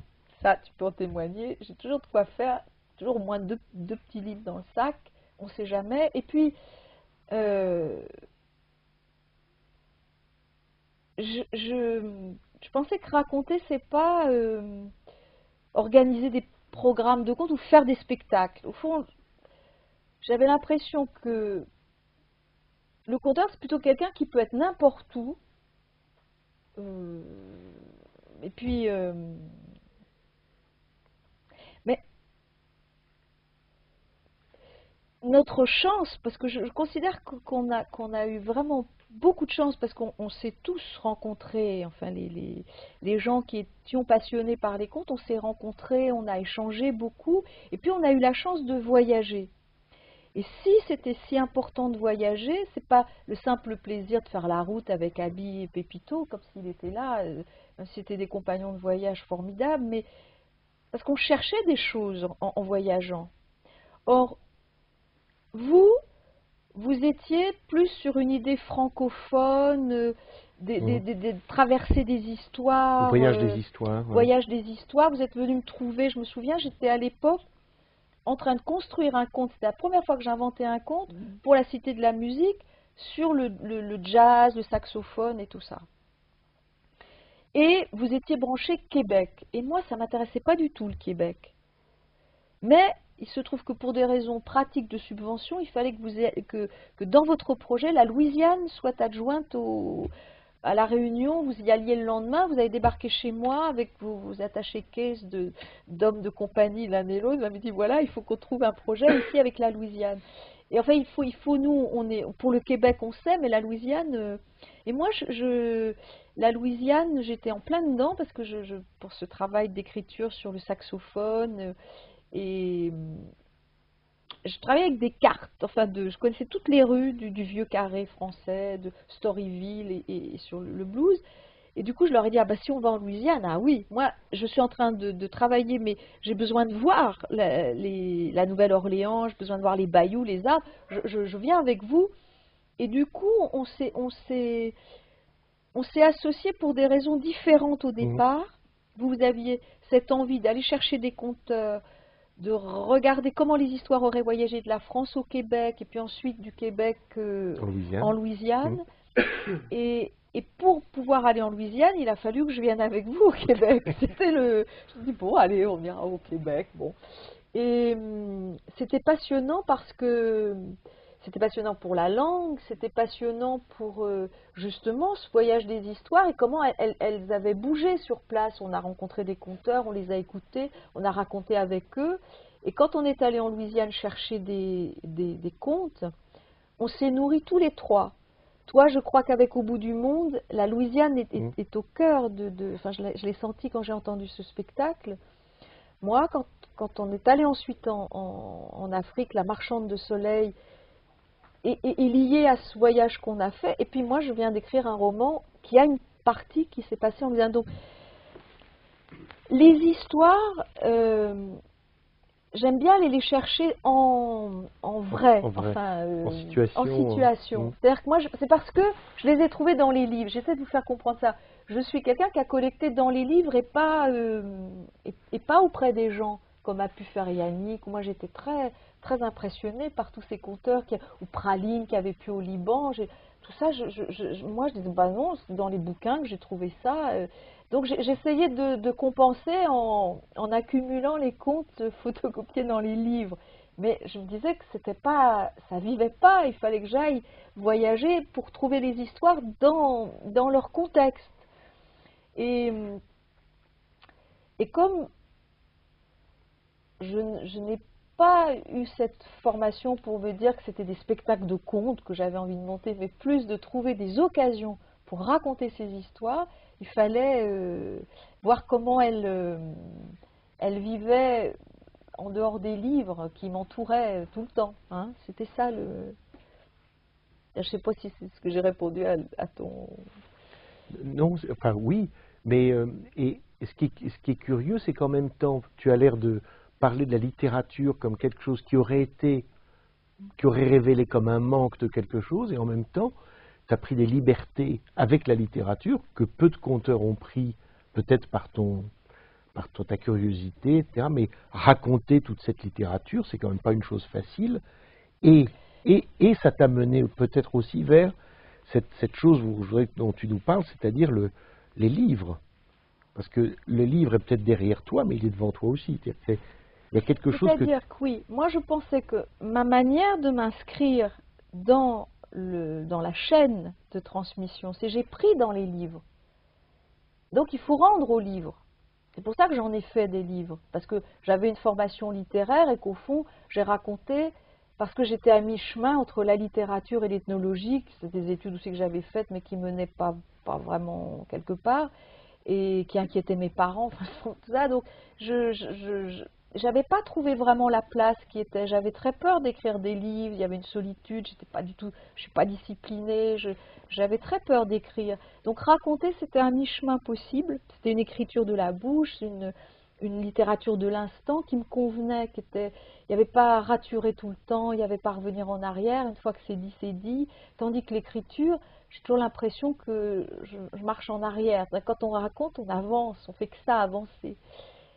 Alors faire des livres plus tard, c'était un- la moindre des choses. quoi. C'était une forme de politesse vis-à-vis de tous ces emprunts que j'avais faits à la littérature, puisque tous ces contes, je les avais trouvés dans les livres, et que même les nouvelles que je m'étais mise à raconter, c'est parce qu'à Beaubourg, j'avais eu la chance d'écouter Borges, très vieux, aveugle, euh, qui avait dit cette phrase au public, dans- toujours dans les sous-sols de Beaubourg, à la revue Parler je ne sais pas où il, il regardait, mais il avait dit un texte n'est pas une histoire.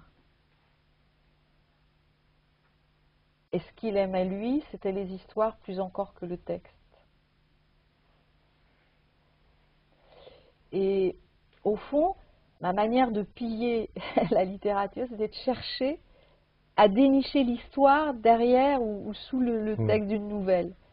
Et c'est pour ça que j'ai un peu triché en pillant plutôt les, auteurs traduits en français. Parce qu'il y avait une première, pas trahison, parce que ça c'est connu de penser que la traduction est une forme de trahison, mais déjà il y avait euh, encore une, liberté déjà prise par le traducteur. Donc si je pouvais raconter d'après la littérature, il fallait que ce soit une littérature traduite, alors du, les auteurs russes, les, auteurs américains plutôt. Et euh,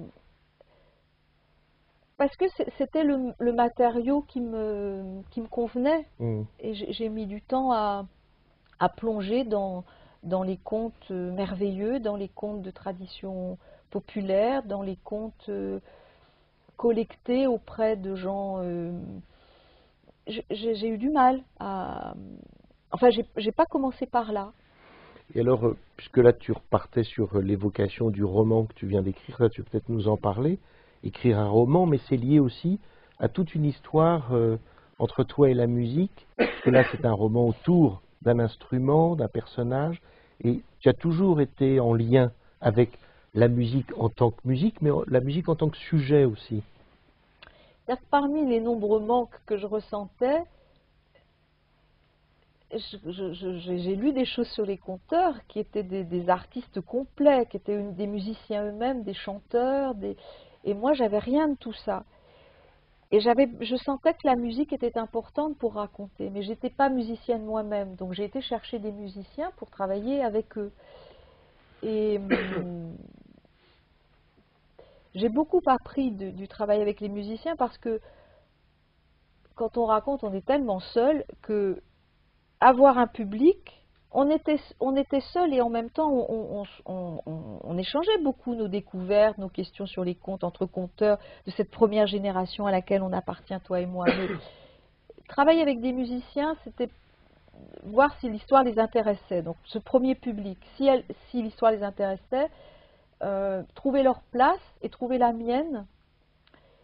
Et organiser un découpage, au fond, euh, c'est grâce à eux que j'ai mieux compris les histoires. Parce qu'il fallait les, leur raconter, leur expliquer, réfléchir à la place de la musique. Et c'est une manière d'interroger le, texte vraiment d'une histoire, hein, de qu'est-ce qu'elle raconte. Est-ce que c'est vraiment la peine de mettre de la musique là? Est-ce que tu peux pas Chaque fois, ils me disaient, les, les, premiers musiciens avec lesquels j'ai travaillé, je leur rends hommage, ça s'appelle les 3-8. Euh, c'était une, travaillait beaucoup dans les expositions, c'était des improvisateurs. Euh, je les avais rencontrés comme ça à l'occasion d'une exposition. Eux m'ont accompagné au début, mais chaque fois qu'ils me disaient T'as pas besoin de nous pour cette histoire, euh, c'était la première chose, c'était savoir T'es sûr que tu, tu, tu, on va. Je disais Oui, oui, je suis sûr qu'il faut, mais je ne savais pas quoi. Et eux trouvaient, c'était eux qui faisaient des propositions, pas moi. Et pendant longtemps, ce sont eux qui m'ont suivi. Moi, j'étais incapable de même parler en rythme, ou je sais, parce qu'on a fait cette expérience, j'étais très maladroite sur tout ça. Mais d'avoir travaillé avec eux, il y avait un plaisir de l'échange, il y avait un plaisir de la construction. Et cette chose du vertige dont tu parles de se perdre, euh, que je pouvais avoir quand j'étais toute seule à raconter avec eux, il me ramenait à une construction, il me ramenait toujours à, des repères pour qu'on se retrouve, eux et moi, avec la musique. Donc, euh, j'ai beaucoup apprécié de travailler avec des musiciens et j'ai toujours essayé de le faire. Et le sujet même de la musique est né parce que le hasard, je, euh, laisse faire. la Cité de la musique euh, était en train de constituer le musée de la musique et voulait des histoires qui servirait aux conférenciers pour euh, accueillir le public. Et au fond, c'est ce que je faisais moi à Beaubourg. J'accueillais le public euh, au musée, à l'atelier des enfants. Et, donc j'avais cette petite expérience d'emmener un public pour découvrir des œuvres. Mais là, les œuvres à découvrir, c'était des instruments de musique. Et on m'a demandé d'écrire un conte et j'ai dit je ne suis pas sûre de savoir inventer. Moi j'invente très peu, je, bricole, je recycle, je rafistole, mais inventer, je ne suis pas sûre.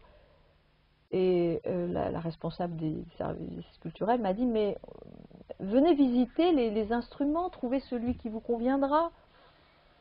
Je suis allée dans ce qui s'appelle la halle au cuir, où étaient entreposés les instruments avant d'être exposés. Et il y avait des clavecins sublimes, des viols de gambe, des, des pianos, des, choses superbes, mais ça ne m'inspirait pas vraiment. Et comme l'homme de la cervelle d'or, j'ai buté. J'ai buté sur une caisse. Et il y avait sous du papier, euh, papier cristal, papier de fleurs, comme ça, des instruments qui étaient des saxophones emmêlés les uns dans les autres. J'ai dit, c'est quoi? Enfin, j'ai reconnu, je savais ce que c'était un saxophone, mais j'ai dit, mais qu'est-ce qu'ils font là surtout? Et on m'a dit, oh ça, ce sont des inventions de sax, mais visiblement, ça n'intéressait personne à la Cité de la musique. J'ai dit, moi, si je dois faire quelque chose, c'est autour des saxophones, mais quoi, je ne sais pas, mais cet instrument-là, ceux-là, comme ça, emmêlés, comme des boyaux, ça renvoie au souffle, à la respiration. Euh. J'ai lu des livres sur le saxophone, j'ai découvert qui était Monsieur Sax, j'ai découvert qu'il avait un frère, pour moi, c'était comme les frères Grimm, c'était les frères Sachs. Et alors, à partir de là, j'ai rêvé devant ces, deux frères euh, extraordinaires. L'un inventant le saxophone et l'autre l'art de la respiration pour souffler. Bon, dans une optique très hygiéniste du 19e siècle, pour que les femmes deviennent des, des, des, des mères euh, avec des coffres euh, faisant des beaux enfants pour la patrie. Bon, c'est l'époque qui voulait ça, mais ces deux frères Sachs avaient une histoire fascinante. Et du coup, bon, j'ai fait ce qui m'intéresse, c'est-à-dire confronter des personnages de la réalité ayant existé, des musiciens ou des inventeurs d'instruments, avec des personnages de fiction, et surtout, je voulais parler des femmes dans la musique, du coup, j'ai inventé voilà, une histoire pour deux générations de femmes. Et je les emmène en Louisiane, euh, et, comme ça, les rues que nous avions arpentées ensemble, j'ai pu les faire revivre. Et euh, ce, sud des États-Unis, euh, moi, m'a marqué euh, par, par cette culture à la fois métissée, de, des contes afro-américains, des bayous, des, des, choses un peu fantastiques qui renvoyaient quand même à cette littérature-là. Enfin, voilà. Donc, je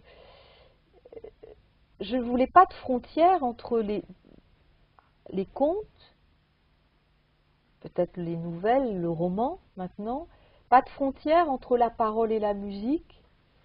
Et puis euh, la musique comme sujet, les musiciens, je me suis aperçue que dans les contes, les musiciens ont une place intéressante.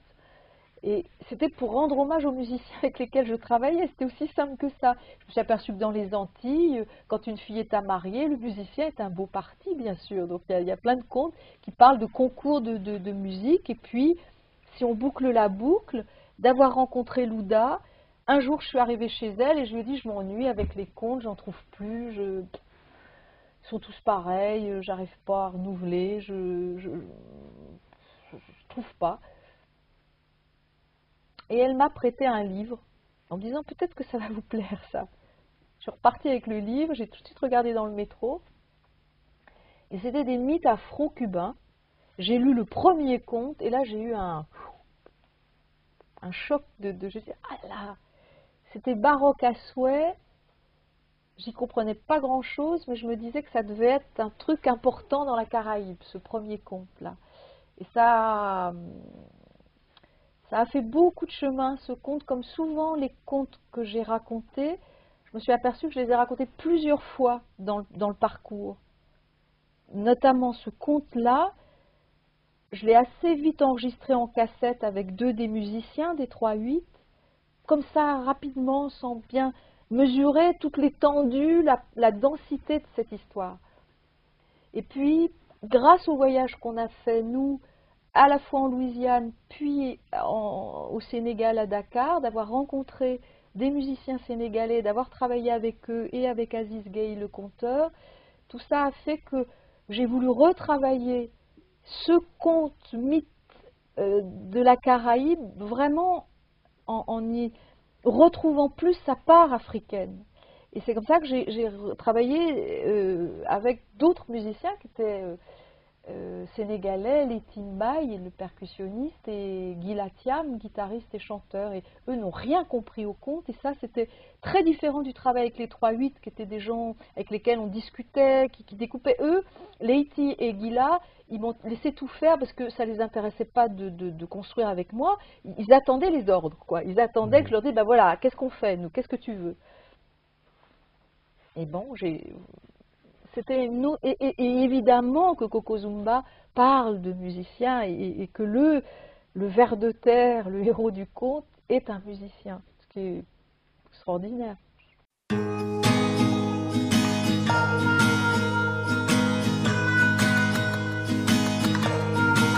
Je suis là, je suis là, mauvaise fille. Je suis là de la mauvaise vie. Chaque nuit je m'enivre, il m'est plus léger de vivre. Je passe de bras sans bouche, et moins la solitude me touche. Je suis là, je suis là Mais derrière la parade, mes phases et mes fossiles, la diva se défile. Peu à peu, telle une flamme facile, je rêve d'une vie facile d'une trêve, d'un amour docile.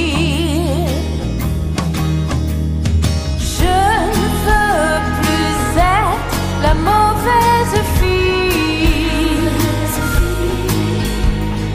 celle dont les autres femmes se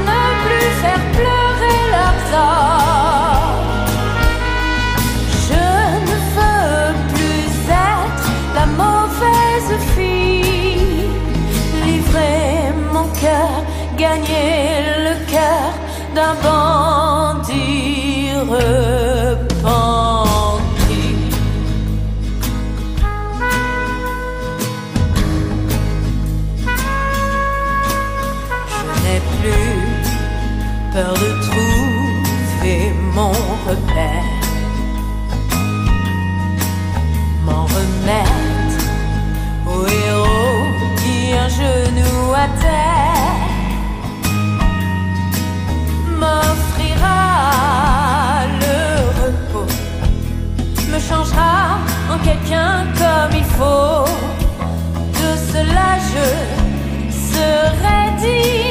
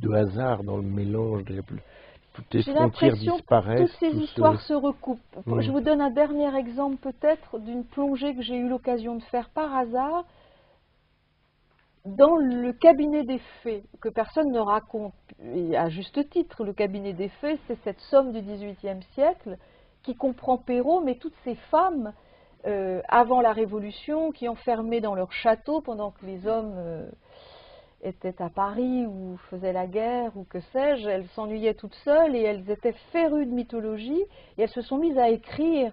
Et elles ont écrit des contes très étonnants qui sont des contes vraiment pour adultes où le sujet en est euh, l'amour, les jeux des hommes et des femmes, de la séduction et tout ça. Et, ces contes-là, qui est empruntés aussi aux nourrices, quand même, les merlois, euh, il s'est trouvé, toujours le hasard, qu'une bibliothèque, celle de Sceaux, euh, pas très loin d'ici, organisait une exposition des, originaux, des gravures originales de, cette somme que constitue le cabinet des fées, 26 volumes hein, de contes.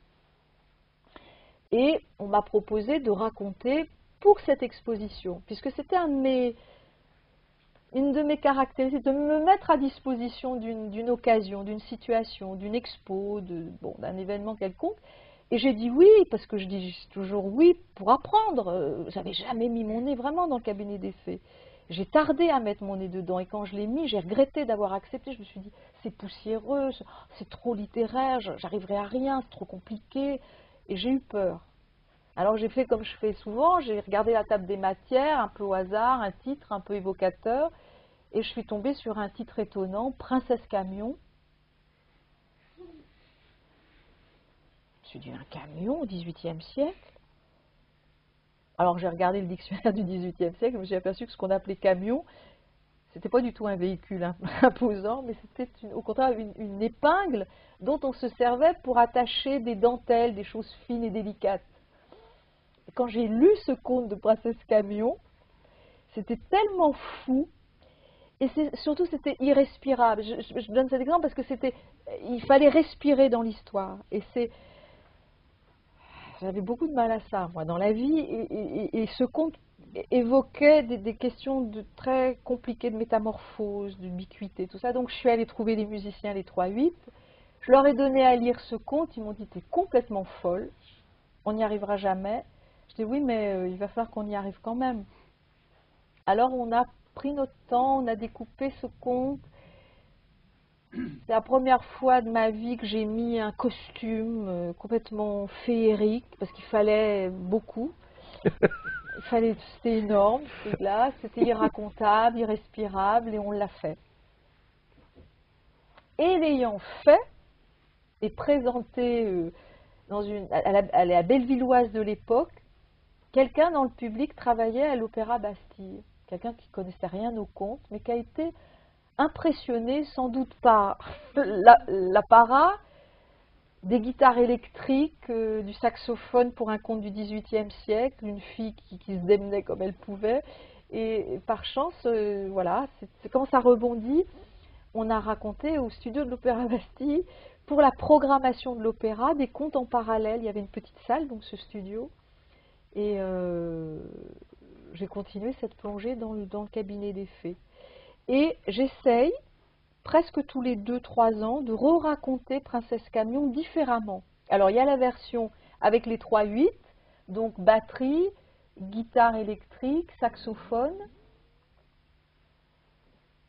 et puis euh, euh, une espèce de robe de folie, d'opéra. Celle-là, c'est une version qui a existé, mais qui n'a pas été reconduite. Après, j'ai travaillé avec euh, la plasticienne euh, Du papier. du papier, en me Mhm. disant que peut-être il y avait quelque chose à trouver avec cette plasticienne euh, Burière-Cher, Christine Burière-Cher. Ça a été une autre forme de collaboration, uniquement le papier et elle qui fabrique une sorte de décor du conte, et puis qui m'habille aussi de papier, à sa manière à elle, et on l'avait renco- rencontrée grâce à toi. Et puis ensuite, j'ai eu la chance de, de- travailler avec une danseuse, et je travaille toujours avec elle euh, épisodiquement, qui s'appelle Sachinoro, et avec l'un des musiciens des 3-8, Fred Costa, le saxophoniste, qui est, qui est le plus. Enfin, on continue de travailler tous les deux régulièrement ensemble. On a fait ce trio avec Sachi et on a retravaillé la danse, la musique de Fred pour Princesse Camion. On en a donc c'est encore une autre forme pour ce même conte. Et je suis prête à essayer d'autres choses avec ce, conte-là. J'en ai pas fini de ce conte-là. Et je, pense que Coco Zumba, c'est un conte, je, ai pas fini non plus. Il a eu une première euh, forme enregistrée.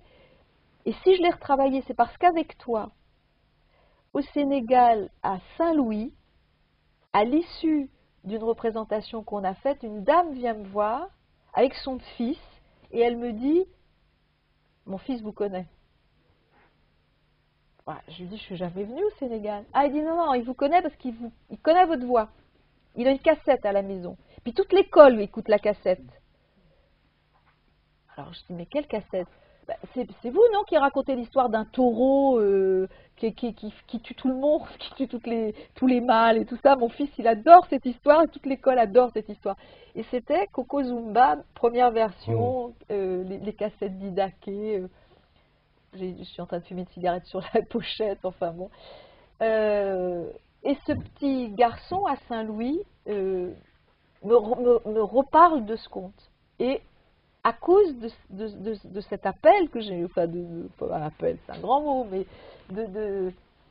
du plaisir de ce petit garçon, de ce, mythe terrible de Coco Zumba, d'avoir rencontré ces musiciens africains dont, la musique me semblait tout, tout, à fait convenir à un retravail de cette histoire, j'ai repris euh, Coco Zumba, peut-être que certains ont vu ici, ensuite j'en ai fait un livre, et puis j'en ai fait aussi un disque. Et voilà, parce que j'aime travailler différents supports et, que ça existe, que ça continue de vivre.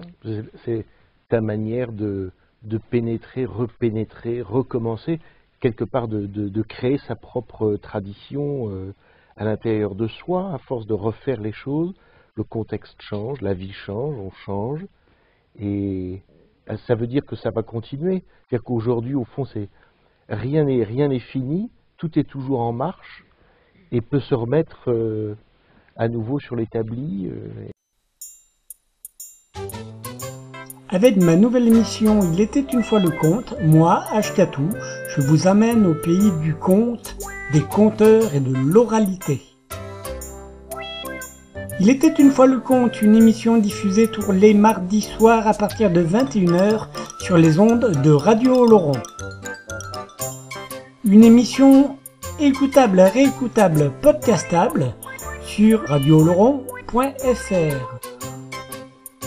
Il était une fois le conte est une émission qui peut aussi s'écouter, se podcaster, se télécharger sur le site il était une fois le conte.wordpress.com. Il était une fois le conte, une émission diffusée tous les mardis soirs à partir de 21h sur Radio Laurent. Il était une fois le conte, parce que les contes disent toujours la vérité. Enfin, presque. Moi je raconte des histoires, des histoires que vous m'avez contées.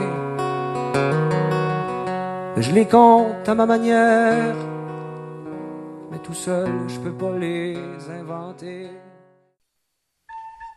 Voilà, c'est tout pour cette interview, cette émission portrait de la conteuse Muriel Bloch avec euh, cette interview réalisée par Bipatritz dans le cadre des masterclass de la Maison du Conte de Chevilly-la-Rue, visionnable sur internet.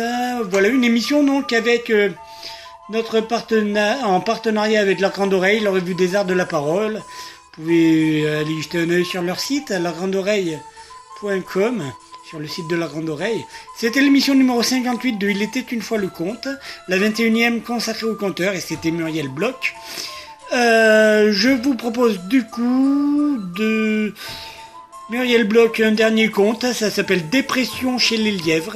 C'est extrait de l'album public Conte Jazz et Zizani, donc il y avait les 3-8 bien dont elle vient de parler.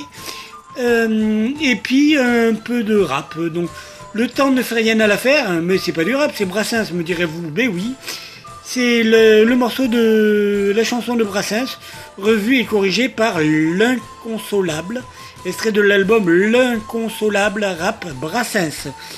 Voilà, on se retrouve très bientôt. N'hésitez pas vraiment hein, à, à laisser des commentaires, euh, voilà, me contacter. Euh, raconter, faites raconter, allez voir des conteurs, tout ça, raconter des histoires vous-même. Si vous sentez partir, euh, faisant partie d'une oralité, notre truc, si vous avez envie de causer dans le poste, eh bien, contactez, euh, laissez un com, quoi, voilà, tout simplement. Résistance, fraternité et racontage d'histoire. Allez, on y va. C'était, il était une fois le conte sur les ondes de radio Oloron. Ciao, à bientôt.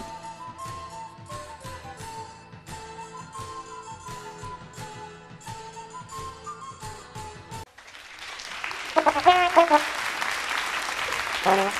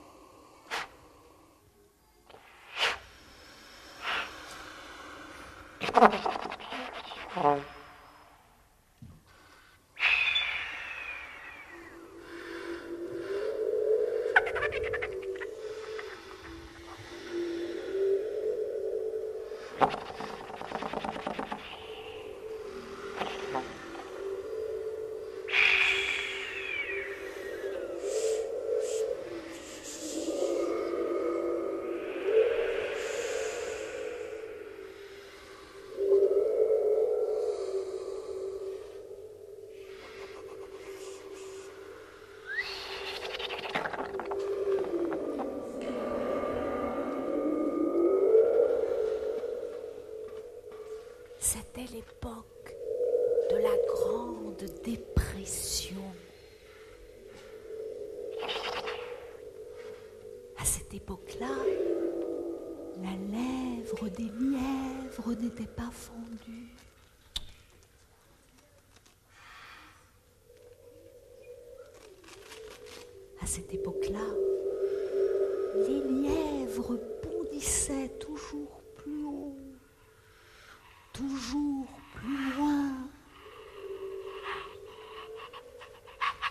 Car les lièvres vivaient avec la peur au ventre. Ouais, tous les effrayait.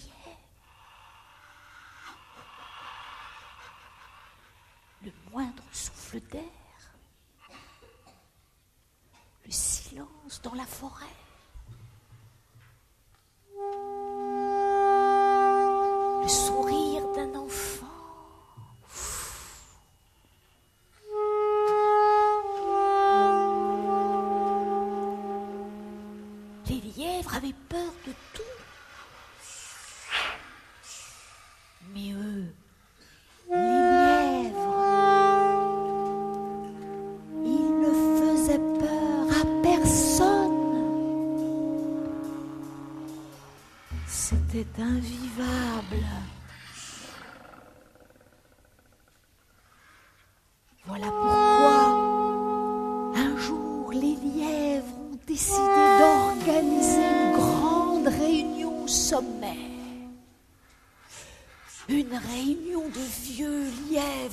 Lièvres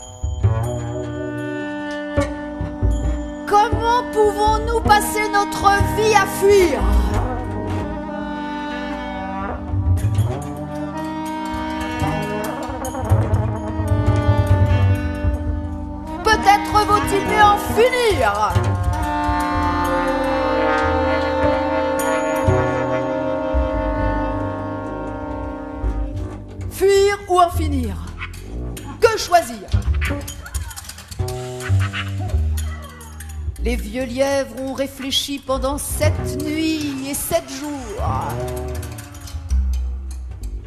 Puis ils ont voté à pattes levées. Mieux vaut en finir. Et voilà comment les lièvres ont choisi la solution du suicide collectif.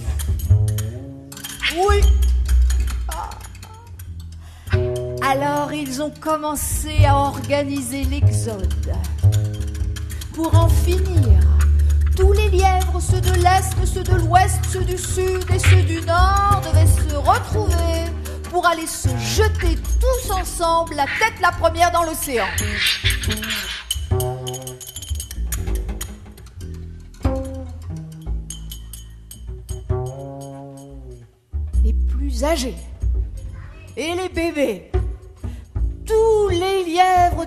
Se retrouvèrent. Des lièvres qui couraient pour en finir. Auréolés de poussière, ventre à terre,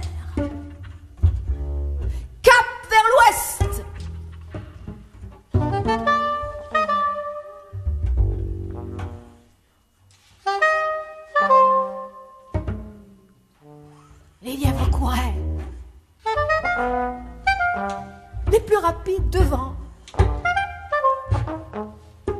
Les plus lents derrière.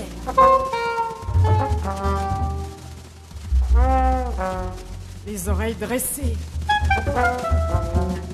Vers l'ouest.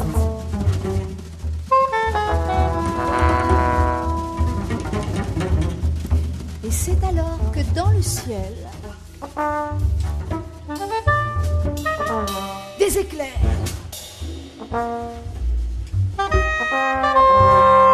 La tempête.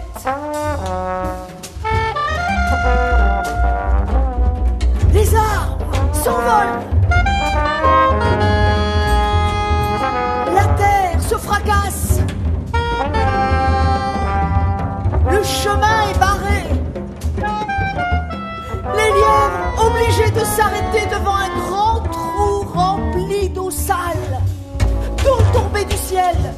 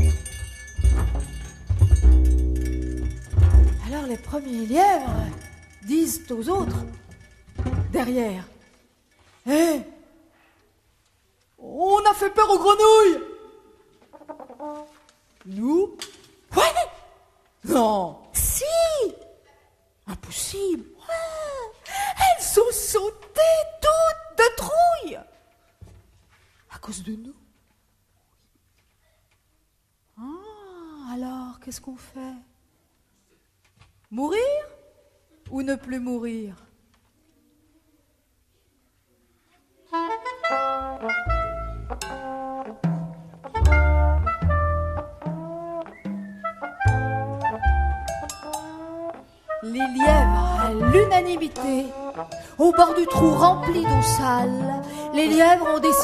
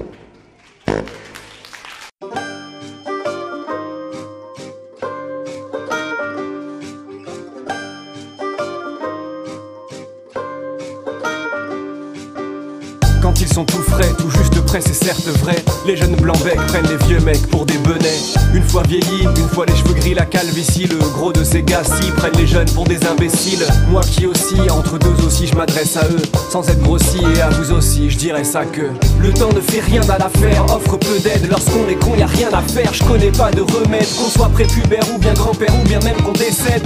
Lorsqu'on est con, là rien ne sert, crier à l'aide. Le temps ne fait rien à l'affaire, offre peu d'aide. Lorsqu'on est con, y a rien à faire, je connais pas de remède.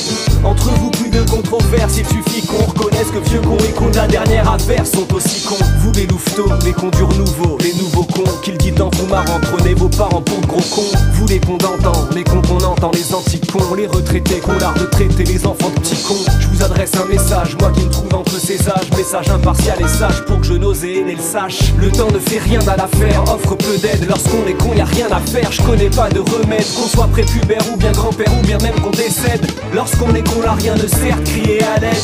Le temps ne fait rien à l'affaire, offre peu d'aide. Lorsqu'on est con, y a rien à faire, je connais pas de remède. Entre vous, plus de controverses, il suffit qu'on reconnaisse que vieux con et de la dernière affaire sont aussi cons. Entre vous, plus de controverses, il suffit qu'on reconnaisse que vieux con et de la dernière affaire sont aussi cons. Entre vous, plus de controverses,